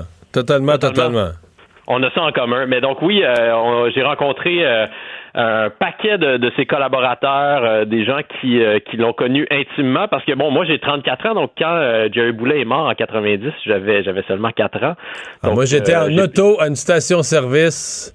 Puis après avoir fait le plein, on a- je m'en souviens précisément, là, en tournée politique avec les jeunes libéraux, on a tourné la clé de l'auto, ça, ça, ça part la radio, même pas où était. Puis c'était la nouvelle en cours. Puis là, on comprenait, parce que tu as raté les premiers mots de la nouvelle, mais là, tu te raccroches au fur et à mesure que le, le lecteur de nouvelles en parle. On comprend que Jerry Boulet était décédé. Là. Fait Ouais, que, euh, je m'en souviens comme, je souviens comme si euh, c'était hier. Moi, c'est un des premiers souvenirs clairs d'enfance, d'événements, euh, d'événements, comment dire, de mort, de, personnalités publiques. Je me souviens, j'étais en vacances avec mes parents, puis on avait appris euh, la mort de Jerry Boulet, c'était le chanteur préféré de, de mon grand-père. Donc, j'ai toujours rêvé de, l'interviewer. Évidemment, c'est impossible. Donc, euh, avec ce, ce balado-là, c'est comme si j'essayais de, me rapprocher le plus possible du, du vrai Jerry à travers les gens qui l'ont bien connu. Donc, fais-nous donc en rafale un peu les noms des personnes qui t'a parlé. Euh, on a parlé bon à, à- des gens euh, qui, qui vont apparaître comme des, euh, des, des évidences, le Breen Leboeuf, euh, Pierre Harel, qui euh, va permettre à Offenbach de, de chanter en français parce que c'était pas gagné d'avance de convaincre Jerry Boulet de, de chanter en français. On a parlé avec Pierre Huet qui a écrit plusieurs des, des textes, euh, des plus grands textes d'Offenbach, Mhm. dont je chante comme un coyote. Euh, mais on a aussi rencontré des gens peut-être euh, un peu moins qu'on qu'on entend moins souvent, comme le frère de Jerry Boulet, Denis Boulet, qui est un homme euh, très très discret, mais qui a vraiment qui a eu une influence majeure dans la trajectoire de, de Jerry. Il l'appelle toujours Gérald. D'ailleurs, ça c'est assez amusant. là. Pour lui, euh, c'est jamais devenu Jerry. On est moins habitués, Gérald. nous. Euh, puis donc, euh, euh, Gérard, euh, Denis Boulet, le frère de, de Jerry, va jouer dans, dans tous les groupes. En fait, le groupe, le premier groupe que, que Jerry joint, c'est le groupe euh, dans lequel son frère joue, qui est un groupe de, de musique trad, de musique folklorique. Là, ça s'appelait les Double Tones. Euh, puis c'est ça qui va éventuellement devenir Les Gants Blancs, le groupe Yéyé, euh, dans lequel Jerry Boulet chantait, qui va lui aussi devenir ensuite euh, Offenbach. Puis euh, Denis, donc... Il y a eu un changement de style en chemin, là. Oui, exactement. Puis il a quitté le groupe très très tôt, donc on s'est rendu chez lui euh, euh, à Lac à la Tortue, donc en Mauricie. Là, ça fait partie de Shawinigan aujourd'hui. Parce que Denis il est pas très sorteux, mais il nous a dit si vous venez, si vous venez jusqu'à moi, ça va me faire plaisir de de, de vous raconter euh, ma carrière, ma vie, une vie vraiment, euh, une vie tout à fait rocambolesque, celle de Denis Boulet. Donc ça, c'était vraiment une, une très grande joie. Qui, pour qui a fait sa vie dans le, monde, euh, dans, dans le monde du spectacle, de la musique ou qui a un autre métier complètement? Un autre métier complètement, il est devenu menuisier. Il a travaillé euh, pendant toute sa vie comme menuisier euh, à grand-mère. Puis là, maintenant, il, est à la retraite depuis euh, plusieurs années. Mais son fils joue de la batterie. Puis ça lui arrive de monter sur scène avec euh, certains anciens Offenbach. Oh. Dominique, que- donc revenons au, au projet lui-même pour le public. Donc un balado qu'on va sortir quoi, un par semaine? Oui, exactement. On vous a préparé euh, quatre épisodes de 30 minutes qui vont être euh, diffusés à raison euh, d'un épisode par semaine à partir de mardi prochain, donc le 8 septembre. Ça va être disponible en exclusivité sur euh, Que Musique. Puis ce balado-là, la, la particularité d'être un balado augmenté, c'est-à-dire qu'on va entendre les chansons dont il est question euh, dans le balado, dont, les gens que je rencontre vont nous parler. On va les entendre au complet, ces, ces chansons-là qui se trouvent bien sûr dans le catalogue de Que Musique. OK, donc on va les entendre pendant le balado. Le- L'entrevue s'arrête puis on entend la chanson ou elle joue en arrière? On va pouvoir, on va entendre la, la chanson complète. Vous allez pouvoir euh, chanter avec Jerry ou faire du air guitar dans votre salon ou dans le métro en écoutant. le- après ça, on revient dans les, on revient dans le propos, là, dans les discussions. Exactement. Ouais. Euh, Est-ce que tu espères, parce que bon, euh, les années passent, ça n'a pas de bon sens. là. ça fait quand, cette année, quand on a fait cette nouvelle-là, ça fait 30 ans, je, on dirait que je pouvais pas y croire, tu sais. Et puis, moi, j'avais 20 ans, j'ai eu 50. Puis, euh, il y a une génération au complet, mettons mes enfants à moi, là, qui ont, dans la vingtaine, là. Ils, ils connaissent des airs, ils connaissent, tout le monde connaît des airs, de, de Jerry Boulet. Donc, ils savent, grosso modo, c'est qui. Probablement que c'est un poster, là, le poster le plus connu de Jerry Boulet, ils reconnaîtraient que ses grands cheveux, mais Écoute, ils le connaissent pas pantoute. là. Dans les faits, ils ne connaissent pas la carrière, l'inspiration, ce qu'il a représenté pour le Québec. Est-ce que tu espères faire découvrir ça à une nouvelle génération? Parce que les podcasts, quand même écoutés par des gens euh, souvent plus jeunes, est-ce qu'il y a ce but-là? Oui, ben c'est un des objectifs, c'est-à-dire qu'il y a eu beaucoup de documentaires qui ont été produits autour de Jerry Boulet après sa mort, donc les années qui ont, euh, qui ont suivi sa mort. Il y a eu un film aussi ensuite. Il y a comme une, couche de légende qui est très, très épaisse, puis qui est méritée là, jusqu'à un certain point, qui, qui recouvre le, le vrai Jerry. Puis c'est un peu ça l'objectif, mon objectif, de d'essayer d'enlever euh, une ou deux de ces couches-là de, de légende, de mythes, pour essayer d'avoir accès au vrai Jerry, euh, puis parler de son authenticité, je pense que ça c'est encore une, une valeur importante pour euh, bien des musiciens. Ça pourrait être une inspiration en fait pour euh, bien des jeunes musiciens parce que aujourd'hui on les connaît les chansons d'Offenbach, mais le début de la carrière d'Offenbach c'est vraiment très très difficile. C'est pas un groupe qui a été populaire immédiatement. Il a fallu que ce groupe-là persévère, puis ce n'est qu'à la fin donc qu'ils ont pu accéder à une forme de popularité. Puis bon évidemment Jerry a remporté beaucoup de succès avec son, son album Rendez-vous doux là, qui est son album Testament. Mais donc euh, aujourd'hui, c'est, c'est, c'est plus difficile, c'est difficile plus que jamais pour les musiciens de, de trouver le moyen de, de gagner leur vie avec la musique. Puis Mais c'est vrai que quand on regarde quand on regarde un groupe comme ça, on a toujours l'impression qu'ils sont c'était facile, là, ils sont partis tout de suite là, en, haut de l'affiche, comme dirait Charles Aznavour, mais des fois tu te rends compte qu'ils ont, ont bûché. Euh, d'ailleurs, je suis en train de lire la biographie de Dee Snyder de, de Twisted Sister, qui est un, autre de mes groupes fétiches, et euh, tu te rends compte qu'ils en ont bûché dans des bars, dans des salles merdiques, des années de temps, puis là, à un moment donné, ils pensaient qu'enfin, il y avait leur il y avait leur petit tremplin pour aller plus loin, hop, ça retombait, ils débarquaient en bas du tremplin, ils retombaient, des années entières là, à persévérer, puis qu'à un moment donné, ben, euh, ça ça, ça, ça, ça, explose. Oui, longtemps, ça a été, en fait, Offenbach a dû jouer dans des, dans des lieux assez malfamés, au point où euh, Michel Blas, le, frère de Richard Blas, le célèbre, euh, tristement célèbre tueur à gages, euh, a été en quelque sorte le roadie d'Offenbach pendant plusieurs années, parce que c'était pas dit qu'à la fin d'une soirée, Offenbach était toujours payé par le tenancier du bar où il avait joué. Donc là, quand Michel Blas se présentait, se pointait devant le tenancier de ce bar-là, puis il disait ben là, vous allez payer les gars quand même. La plupart du temps, le, propriétaire du bar obtempérait parce qu'il connaissait euh, la réputation euh, de Michel Blas. Donc cette anecdote-là est à la fois euh, bizarre et amusante, mais je trouve que ça en dit loin sur comment aussi le, showbiz québécois s'est transformé. Je pense que mhm. ça se passe plus vraiment comme ça en 2020. Bon, on peut maintenant avoir un responsable de la facturation qui est moins. Oui, exactement. Et des avances qui sont envoyées euh, aux gérants et à l'équipe de tournée avant que le spectacle se produise. Eh bien, Dominique, euh, donc, euh, on attend ça, la première de quatre mardi prochain. Évidemment, ça, ça sort, après ça, mais ça reste disponible parmi tous les balados de, de, Cube Radio. Autre chose à nous dire qu'il faut qu'on sache sur cette, cette, ce, ce, ce produit en attente?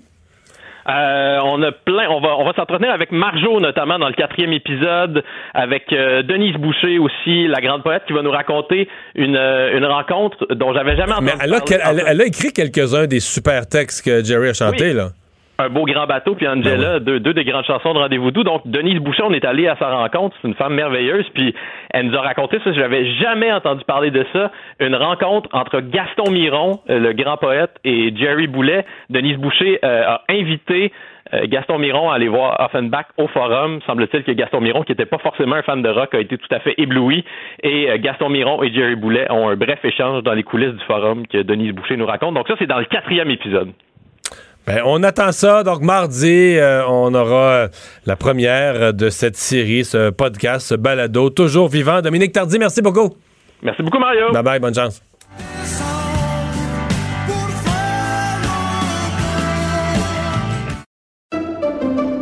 Pendant que votre attention est centrée sur cette voix qui vous parle ici, ou encore là, tout près ici, très loin là-bas,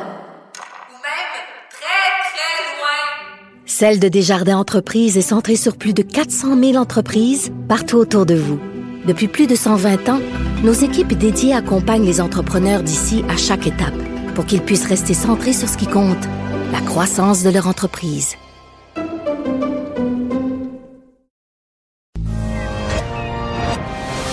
Mario Dumont, un vent d'air frais. Pas étonnant que la politique soit sa deuxième nature. Vous écoutez Mario Dumont et Vincent Dessureau. Et c'est l'heure de la chronique de Richard Martineau. Salut Richard. Hey, salut Mario. Il y a une nouvelle euh, qui est une nouvelle du Canada qui fait le tour du monde depuis 4h moins 10 cet après-midi. L'agence Reuters l'a reprise, cette nouvelle-là, et l'a diffusée partout. Euh, Madame Theresa Tam de la santé publique euh, du Canada a dit qu'il faut porter un masque maintenant quand on fait l'amour. C'est pas des farces. Wear a mask while having sex. Canada Stop Doctor Suggest.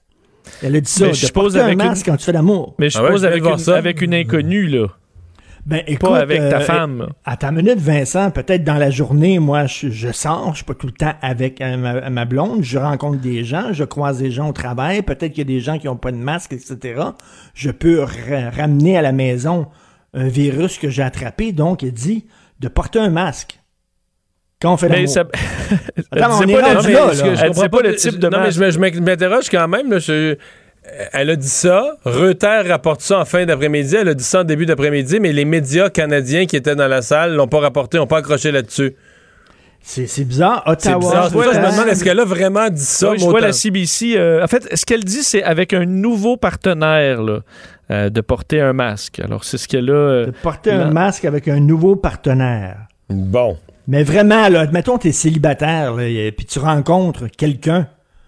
Et Penses-tu vraiment que ces personnes-là, un, vont attendre un vaccin avant de passer à l'acte, et deux, vont porter un masque?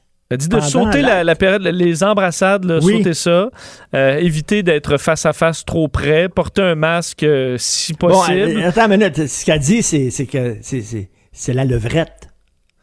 Oui, ben, il y avait si, déjà si eu vous, des guides si vous dans- devez passer à l'acte, c'est euh, d'éviter le face-à-face, de, de, de, de, de passer par-dessus les embrassades, puis tout ça, le foreplay, comme on dit, les préliminaires, puis d'y aller direct euh, au troisième but, et de pas avoir de contact à face contre face avec un masque.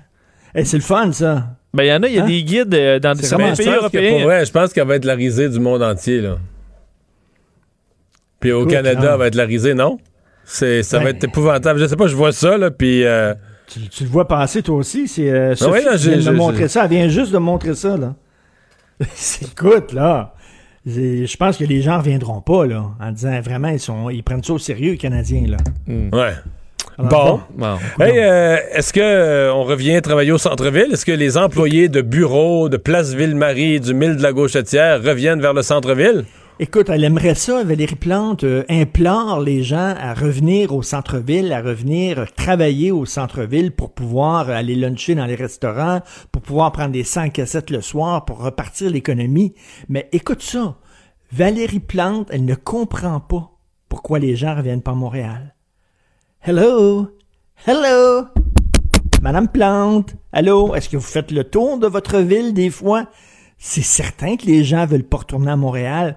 Quel est le plaisir d'aller à Montréal? Pourquoi les gens partiraient de Brossard ou de Laval pour aller travailler à Montréal, retourner travailler à Montréal quand ils peuvent faire le télétravail, rester chez eux, au lieu de se casser la tête? Est-ce qu'elle a vu La ville? pitoyable de sa ville où elle était trop euh, occupée à dessiner des BD? Euh, c'est- euh, c'est hallucinant. Et elle a dit à Pierre Bruno, tu le sais, euh, Mario, Ouais. j'ai vu ça, cette entrevue-là, où elle dit, elle persiste et signe parce qu'elle elle a une mission. Comme beaucoup de gens de la gauche se sentent investis d'une mission, et elle, elle est dans le bien, elle est dans le droit chemin, elle a vu la lumière, tous ceux qui sont contre elle ont tort, elle a raison, elle est là pour préparer la ville de l'avenir. Écoute, c'est déconnecté plus que ça, tu peux pas. Même François Cardinal, euh, éditorialiste en chef de la presse, j'ai écrit aujourd'hui qu'il est dans sa bulle, il est complètement déconnecté, là. Elle voit pas l'état de la ville, ça a jamais Ouais. été si Mais, pire mais de que toute ça. façon, ces appels-là, il y a quelque chose. Tu sais que la ville de Montréal elle-même, en parallèle, a décidé qu'un certain nombre de ses fonctionnaires allaient continuer à travailler en télétravail, un nombre important d'ailleurs. je veux dire, le télétravail devient une nouvelle réalité. Donc, à mon avis, il y a un- je, je comprends ce qu'elle dit. Elle dit là, la, la santé publique autoriserait 25% de présence dans les bureaux, puis on est entre 5 et 10. Ça fait qu'on pourrait en ramener un peu plus. Sauf que euh, la réflexion plus large pour elle, c'est quel est l'avenir des centres-villes, de ces tours à bureaux? Tout le monde, je lisais un gros dossier là, dans, de la BBC. Euh, on a interrogé des spécialistes en avenir là, du travail, en économie, dans toutes sortes de, de disciplines. Et tous arrivent à la conclusion qu'il y a un pourcentage de télétravail qui est là pour rester. Donc, oui, euh, c'est là pour rester, mais, mais écoute, là, là, là, tu parles en même temps dans une ville qui a de l'allure, là. Une Oui. ville qui est bien Oui, gérée. Fait que t'imagines, plus tous les problèmes qu'il y a à Montréal ces temps-ci.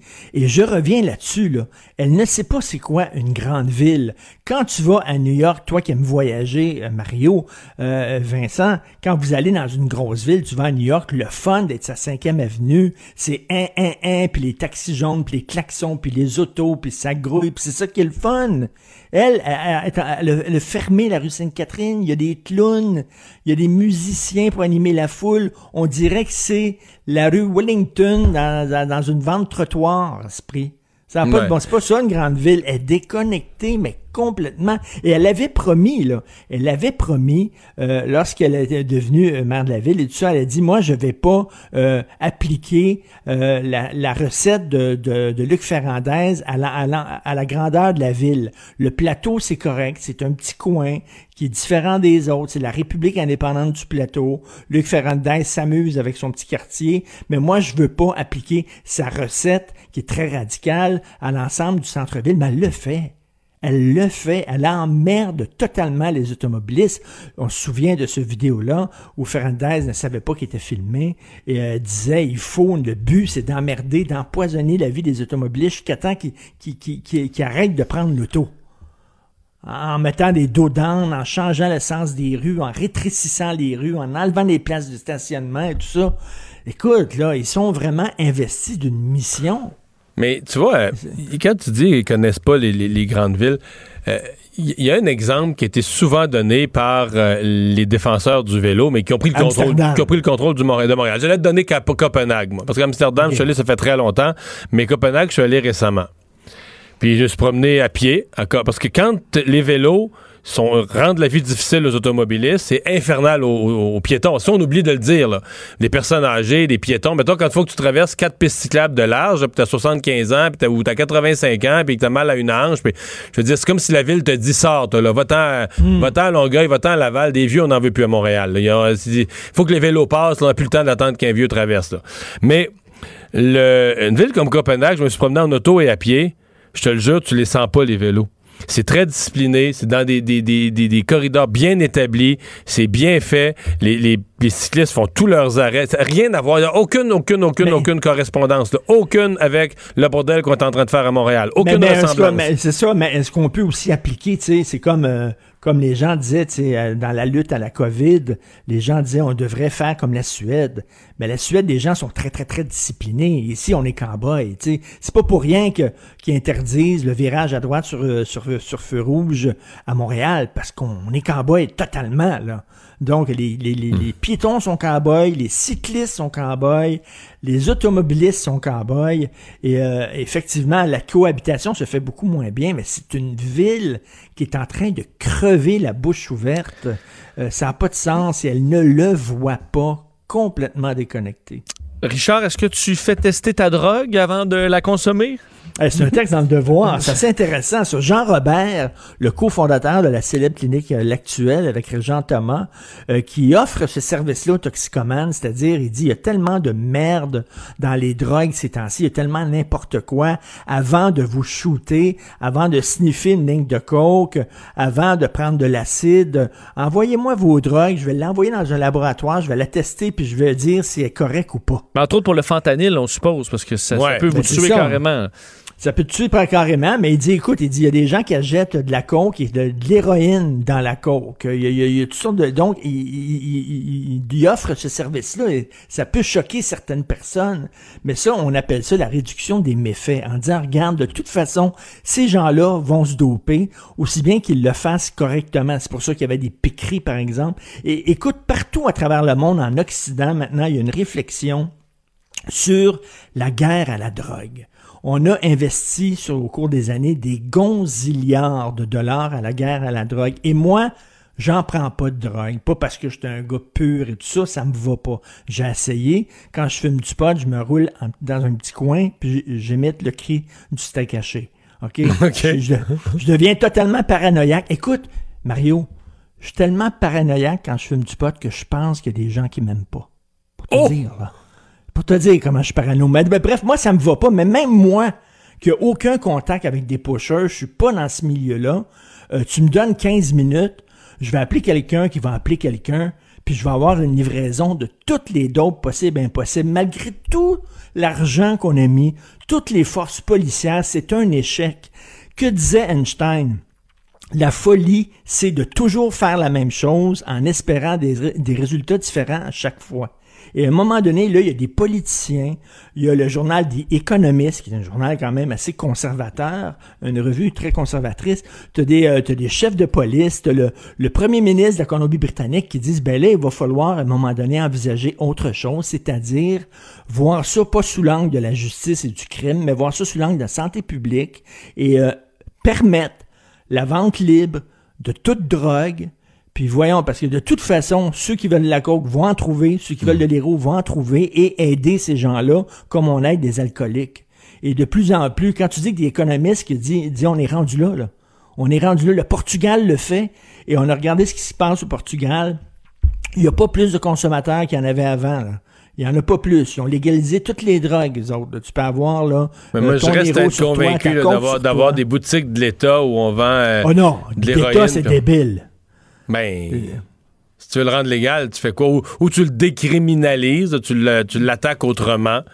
Mais. Écoute, oui, ça serait, ça serait quand même bizarre, mais je pense que est-ce que c'est un, est-ce que le résultat de la guerre à la drogue, qu'est-ce que ça a donné? Qu'est-ce que ça a donné? Y a-tu moins de consommateurs de drogue? Il y en a pas. C'est une discussion à un moment donné qu'il va falloir avoir dans nos démocraties occidentales, mais je sais pas si les gens sont prêts à ça. L'autre discussion qui euh, va venir euh, de, de la première journée qu'on va avoir un vaccin reconnu, fiable là, pour la COVID, qui va être offert euh, à tous les pays. La première discussion qui va venir ensuite, c'est qui se fait vacciner, qui se fait vacciner en premier, puis après ça, qui se fait pas vacciner. C'est ça. Et ça, ça va être quelque chose, ça, parce qu'il y a des gens qui voudront pas euh, avoir le vaccin, qui veulent pas, ils le disent déjà. Les autres, ils disent c'est une intrusion, c'est mon corps. Si je veux me faire vacciner ou pas, c'est mes affaires. Vous avez pas à me forcer. Et là, si, euh, qu'est-ce qu'on fait? Parce qu'en même temps, on s'en est parlé. Si tu te fais pas vacciner, c'est pas seulement ta santé que tu mets en danger, c'est la santé de tout le monde. Est-ce qu'on va devoir arriver avec une loi où on met la vaccination obligatoire. Et si on la met obligatoire, les gens qui veulent pas se faire vacciner, on fait quoi avec eux autres? On les envoie en prison? On leur donne une amende salée? Non, Euh, mais comment en fait, on va à mon pouvoir avis- à mon savoir si quelqu'un est vacciné ouais, ou pas? mais À mon avis, tu pourras pas rendre ça obligatoire. là. On pourra pas. Ça va être une Et- guerre, euh, une guerre dans la population. Les gens qui, de toute façon, tu peux pas vraiment parler. Beaucoup de gens qui sont contre euh, euh, croient à rien, croient pas à la science, croient pas à rien. Ça, ça va être in- in- infernal, tu sais, comme discussion. Ben, Donc, ça va être contesté devant les tribunaux, ça c'est sûr et certain. sûr. Et les tribunaux moi, vont, vont ouais. parce que en Pour moi, la temps, a question, c'est pas. Le, le gouvernement rendra pas le vaccin obligatoire, donc les gens vont être libres de se faire vacciner ou pas. Pour moi, c'est des décisions qui vont devenir plus locales. Exemple, est-ce qu'un employeur qui veut avoir la paix, là, dis moi, dans mon entreprise, là, je commence à être écœuré des Mm, mesures, mm. puis des ci, puis des ça, puis des gens Ben- qui peuvent pas se croiser dans le backstore, ben moi, je veux, je l'oblige. Puis là, là, tu vas peut-être avoir des procès d'employés qui vont dire, ben moi, mon employeur peut pas m'obliger. Ben, Est-ce tu sais, que- actuellement, actuellement, tu as des employeurs qui obligent leurs employés à passer des tests pour savoir s'ils ont consommé de la drogue. Ouais. Euh, puis c'est permis, tu sais, entre Ouais, autres, ouais. euh, si, tu, si tu conduis des Mais véhicules le vaccin lourds, serait un peu plus, ouais, le vaccin pourrait être un peu plus complexe. Après ça, ben, est-ce que, mettons, je sais pas, moi, une ligue, est-ce qu'une ligue de bowling, une ligue de quilles pourrait dire, ben, nous, on veut pas de COVID, les gens ont peur, euh, on impose que si tu veux venir jouer dans la ligue, il faut que tu sois vacciné. Faut que tu sois vacciné. Euh, une ligue de sport ou de sport de contact ou de combat. Puis là, je pourrais nommer une liste. C'est toutes sortes de lieux, d'activités, d'endroits, d'entreprises où les patrons, les gens, les responsables, ou même un vote de la majorité. Je donne l'exemple d'une ligue sportive. Un vote de la majorité dit non, là, là, la pandémie, ça fait un an et demi qu'on l'a d'impact. On est écœuré de la pandémie. Si tu veux jouer dans la ligue, tu te fais vacciner. Ben, t'as là, des clubs échangistes. si tu veux venir au club échangiste, faut que tu montres que tu es vacciné. Là. Sinon, là, euh, nous Ouais. autres, on veut pas des gens qui font l'amour avec des masques. On veut rien savoir de ça. Quoi qu'en pense Madame Tam, non, mais ça va être vraiment euh, parce que d'un côté, tu as la sécurité de l'État et de l'autre, tu as les droits et libertés. Mais tu sais que tu sais qu'il y a, y a- quand on déclare l'état d'urgence, c'est inscrit dans la loi. Le pays peut euh, rendre le vaccin obligatoire. Mais moi, je suis Il y, a, il y a- il y a ça, là, ils peuvent le faire. Là. Pourquoi? Ben, pour la santé publique. Là, je pense que l'é- l'épidémie n'est pas suffisamment grave, suffisamment alarmante. Là. Euh, mais si, mettons, ça devenait vraiment Hmm. très, très, très sérieux, ils pourraient euh, rendre ça obligatoire. Mais t'imagines le bordel. T'imagines aux États-Unis, il y a des gens qui prendraient des armes à feu. pour, pour, pour défendre leurs droits et libertés.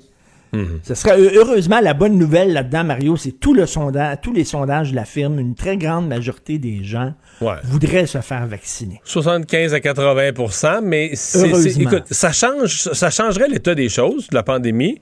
Mais euh, ça permet pas de la contrôler complètement. Là, pour qu'une, ça dépend toujours. Euh, si t'as 75-80% mais que dans l'autre 25 t'as carrément des gens qui ont eu la maladie déjà, donc Mais- ils sont ils sont vaccinés par le fait qu'ils ont déjà eu la maladie. Là, tu pourrais monter à 85. Là, t'es dans un taux de protection. C'est toujours choquant parce que les gens qui se font pas vacciner, et puis là, c'est vrai pour la rougeole, c'est vrai pour toutes les maladies. Ben, qu'est-ce que tu veux? Ben, ils profitent de notre sens Ben de oui, responsabilité. exactement. Ils Ils, se fait- profitent de notre sens de responsabilité. Et ce qui est inquiétant, c'est que d'année en année, euh, les groupes anti-vaccins, le nombre de gens anti-vaccins augmente. Tu sais, c'était quand même assez marginal, les gens qui étaient contre les Oui, vaccins mais tout, avant. là. tous les, euh, tout ce qui est euh, connu, compris par la science depuis des siècles est remis en question par les réseaux sociaux. C'est incroyable, des choses qu'on enseignait à l'école. Mais tu sais, le caractère rond de la Terre, des choses qu'on enseignait à l'école comme des évidences, que personne ne posait de questions, parce que tu sais, ce sont des faits établis. La valeur, dans l'histoire de la, de la médecine, la, la place, l'arrivée des vaccins, est-ce que ça a changé, est-ce que ça a fait mais- disparaître comme maladie? Mais avec les réseaux sociaux, tout ça est remis en question parce que Mais- des mais gens c'est fou, sont... tu sais. Ouais. C'est fou. Dans les années 30, peut-être que tu pouvais croire que la, la- la Terre était plate. Dans les années 20, en 1700, peut-être tu pouvais croire ça. Mais aujourd'hui, avec les voyages, puis tout ça, les, les caméras, les satellites, on les a toutes vues, les images, que des gens croient encore à ça.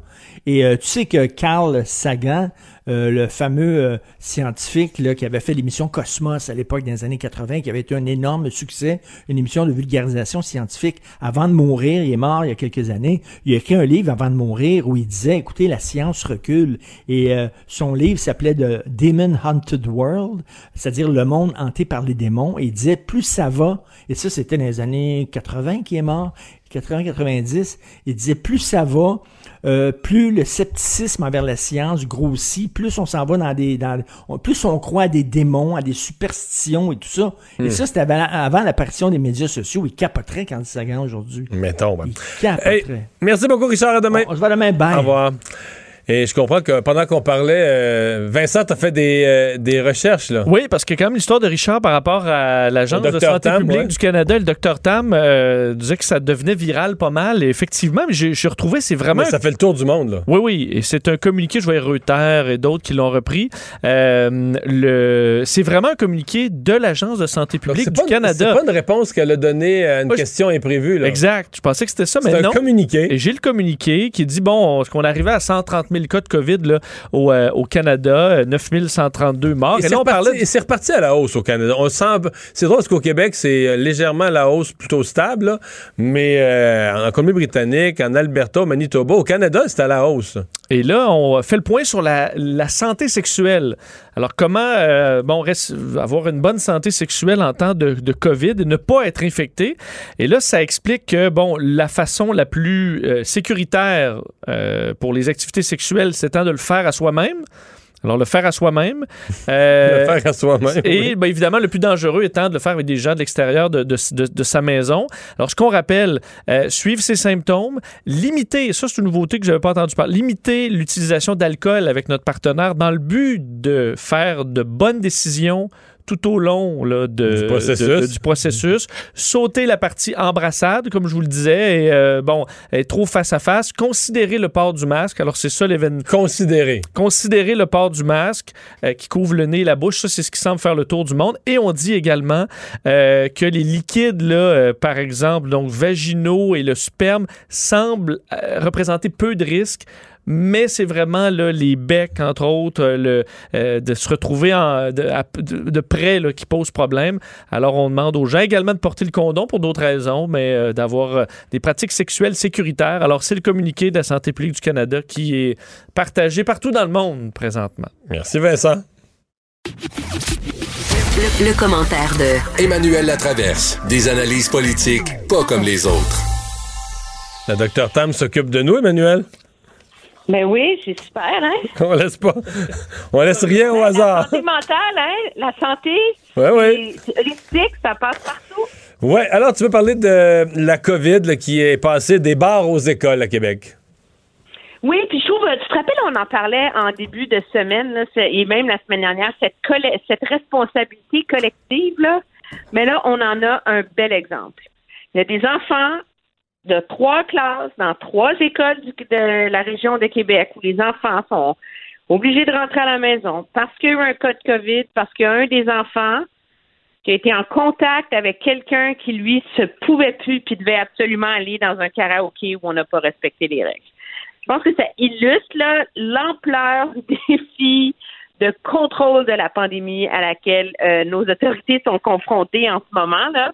C'est que tu peux pas prévoir tous les scénarios où les gens manquent de jugement, tu sais. Et là, on en a un beau, là. Alors, moi, je pense que euh, est-ce qu'on arrive au moment où le gouvernement devrait arriver avec une forme de de, de sanctions là, pour les entreprises ou euh, les commerces qui ne font pas respecter les règles. La question va se poser euh, assez vite si on ne veut pas se mettre à reconfiner des secteurs de l'économie et donc punir une majorité des commerçants qui respectent les règles pour la minorité qui ne le fait pas. Là. Ouais, parce que c'est ce qui risque d'arriver. Je veux dire, si, euh, par exemple, s'il y a trop de cas dans les écoles, là, on va dire, bon, ben là, les bars, on les ferme. Je pense que personne veut, euh, personne veut arriver à ça. Le docteur Arruda a encore dit aujourd'hui qu'il n'était pas question pour lui de fermer les, euh, les bars, euh, mais euh, il faudra à ce moment-là sanctionner, sanctionner ceux qui, euh, ceux qui sont l'exception, ceux qui font pas le travail. Oui, mais la première chose à faire aussi, c'est peut-être de forcer euh, par voie de réglementation là, les bars à tenir un registre. En ce moment, le registre des gens qui fréquentent les bars ou les restaurants ou les restaurants là, euh, est volontaire. Il y a d'autres juridictions au pays qui ont rendu ces registres-là obligatoires. Et ce qui veut dire que quand il y a une éclosion, ça va immensément plus vite retracer qui sont les cas potentiels. La réalité, c'est qu'on a commencé à parler du karaoké à 11 heures, à 13 heures euh, lundi matin, puis on est mercredi après-midi quand on est capable de vraiment dresser un portrait dans cette course-là pour interrompre la chaîne de contamination, ben le nerf de la guerre, c'est la vitesse à laquelle la santé publique. Alors, je pense que ça, ça fait aussi par- partie des questions que la, santé publique va devoir se poser pour se donner les moyens d'accélérer ses méthodes d'intervention. En 30 secondes. euh, alors, on connaît maintenant les deux Québécois qui auront des fonctions parlementaires, des officiers, des officiers parlementaires de Erin O'Toole. Oui, on récompense euh, la loyauté avec euh, Richard Martel qui vient remplacer euh, Alain Reyes comme lieutenant politique de très, très grosses chaussures à porter pour lui quand on pense que M. Reyes était décrit comme le meilleur organisateur que les conservateurs aient connu depuis euh, 30 ans au Québec. Et Gérard Deltel qui devient, ça de mémoire, là, le premier Québécois euh, francophone à occuper le poste de leader parlementaire du Parti conservateur. Alors, c'est un poste très prestigieux qui va lui donner beaucoup euh, de temps de glace et qui reconnaît, je pense, son talent d'orateur et de parlementaire là, à la Chambre des communes. Bien, merci beaucoup, Emmanuel. Ça me fait plaisir. Au revoir. Au revoir. Alors, euh, ben, dans un instant, comme ça, chaque jour à cette heure-ci, euh, je serai pour mon commentaire quotidien dans euh, le bulletin TVA Nouvelles avec Pierre Bruno. Alors, on va aller à la pause et on revient avec cette discussion.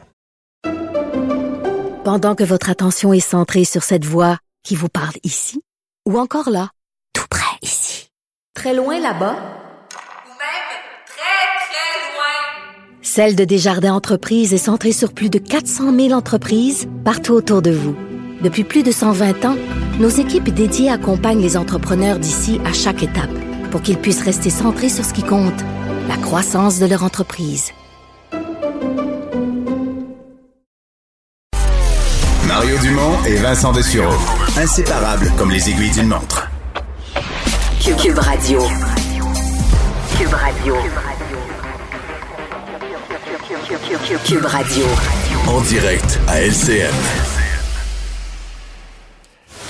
On le fait tous les soirs, on retrouve Mario Dumont dans son studio de Cube Radio. Mario, cette éclosion euh, du côté de Québec, en fait, qui est devenue euh, maintenant véritablement le- l'épicentre au Québec de, la COVID-19. Karaoké, une soirée lourde de conséquences. Ouais. Ah oui, la, la soirée elle-même, si on pense au nombre de personnes totales qui étaient dans le bar, on parle d'une centaine, peut-être un peu plus, puis il y en a 40. Probablement qu'on est parti avec un qui étaient porteurs de la maladie, puis on est ressorti avec 40, peut-être même quelques-uns de plus. Le taux, euh, le taux, ils ont appelé ça le taux d'attaque. Aujourd'hui, les gens de la santé publique, disons, le taux d'infection est incroyablement élevé. Puis là, ben, de ça, il y en a qui l'ont donné à d'autres, à leurs enfants à l'école, etc. Donc, on voit les conséquences. En même temps, c'est un avertissement parce que il y, a du positif aussi de ça. Monsieur Girard de la santé publique disait il y a de ces gens-là sortis du, bar karaoké qui, dans les jours suivants, sont allés dans d'autres bars. Et dans ces autres bars-là, il semble pas y avoir eu de, contagion. Il semble pas y avoir eu de transmission de la maladie. Donc, ça veut dire que lorsqu'on prend les mesures, lorsqu'on met en place des bonnes mesures, même une personne porteuse de la maladie, ben, elle rentre avec sa maladie, elle ressort avec sa maladie, mais elle l'a pas donné à personne. Là.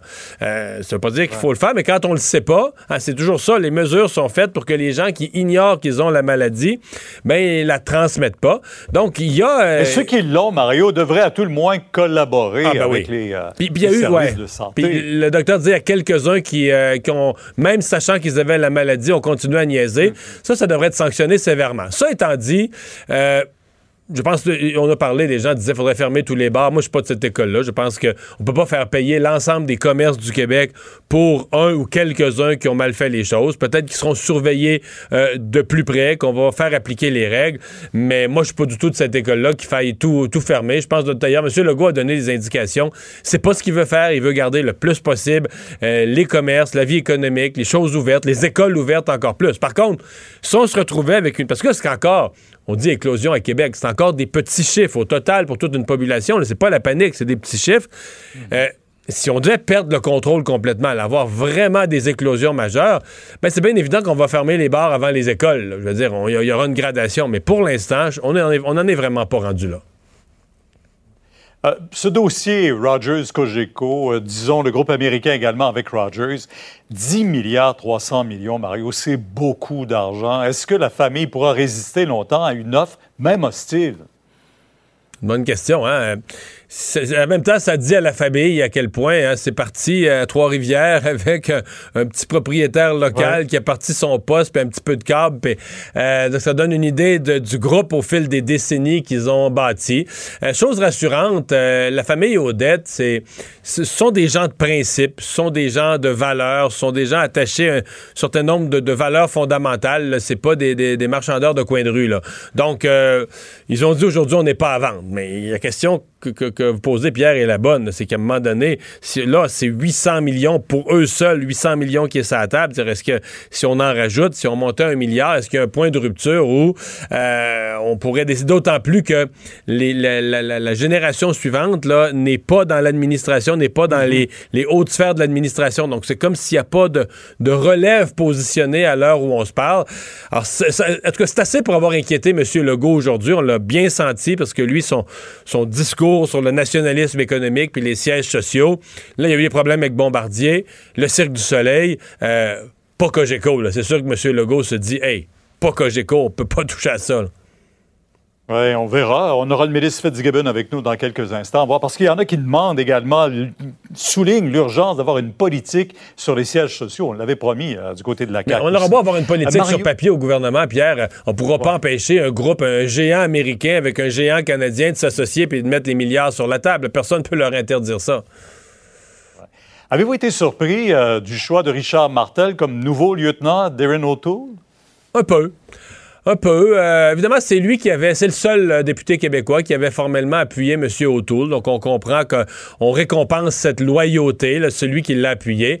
Mais je trouve que c'est un gros risque, euh, d'ailleurs, parce que c'est pas de mettre Richard Martel dans cette fonction, c'est de tasser Alain Reyes. Et Alain Reyes, là, c'est à peu près l'unanimité des gens qui disent qu'il avait été un porte-parole crédible, il avait bien passé le message conservateur, mais encore plus, il avait été un organisateur hors pair pour préparer le parti, la brochette de candidats à la dernière élection. Alors, Richard Martel, il est bon. Euh, il a même, je dirais, il a, il a surperformé. Dans tout ce qu'il a fait depuis qu'il est en politique, il a surpris tout le monde. Sauf que cette fois-ci, il a la barre haute. là. Quand on va te comparer avec celui qui était là avant, je trouve que on met la barre haute pour M. Martel. Et moi, je trouve que là-dessus, Aaron O'Toole a pris un risque. J'ai de la misère à être d'accord avec sa décision. Merci Mario. On vous écoute demain dès 10h sur LCA. Au revoir. Au revoir.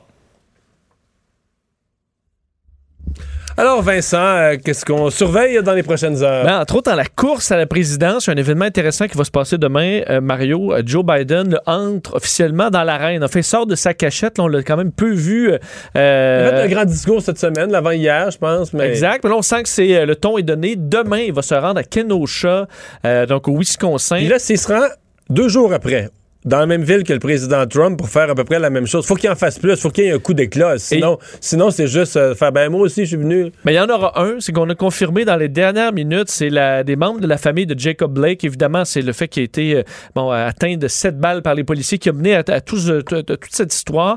Euh, la famille a confirmé que Joe Biden allait les rencontrer avec sa femme Jill demain. On sait que Trump avait finalement refusé d'y aller parce qu'on demandait à ce qu'un avocat soit présent. Bon, alors on avait, s'était pas entendu. Là, avec Joe Biden, on s'est entendu. Alors évidemment, il y aura une rencontre avec la famille. Ce sera énormément couvert et va rencontrer ensuite des membres de la communauté dans le but de soigner, dit-il, euh, les, plaies de cette communauté. Alors, ce sera intéressant de voir sa visite demain là-bas, alors que Trump visitait entre autres des gens des forces policières, des, euh, des entrepreneurs qui avaient été affectés par tout ça. Ben, Joe Biden aura un ton différent. Alors, à suivre demain, mais on sent que les élections approchent. Merci Vincent. Merci à vous d'avoir été avec nous au cours de ces deux heures. On se retrouve demain, 15h30.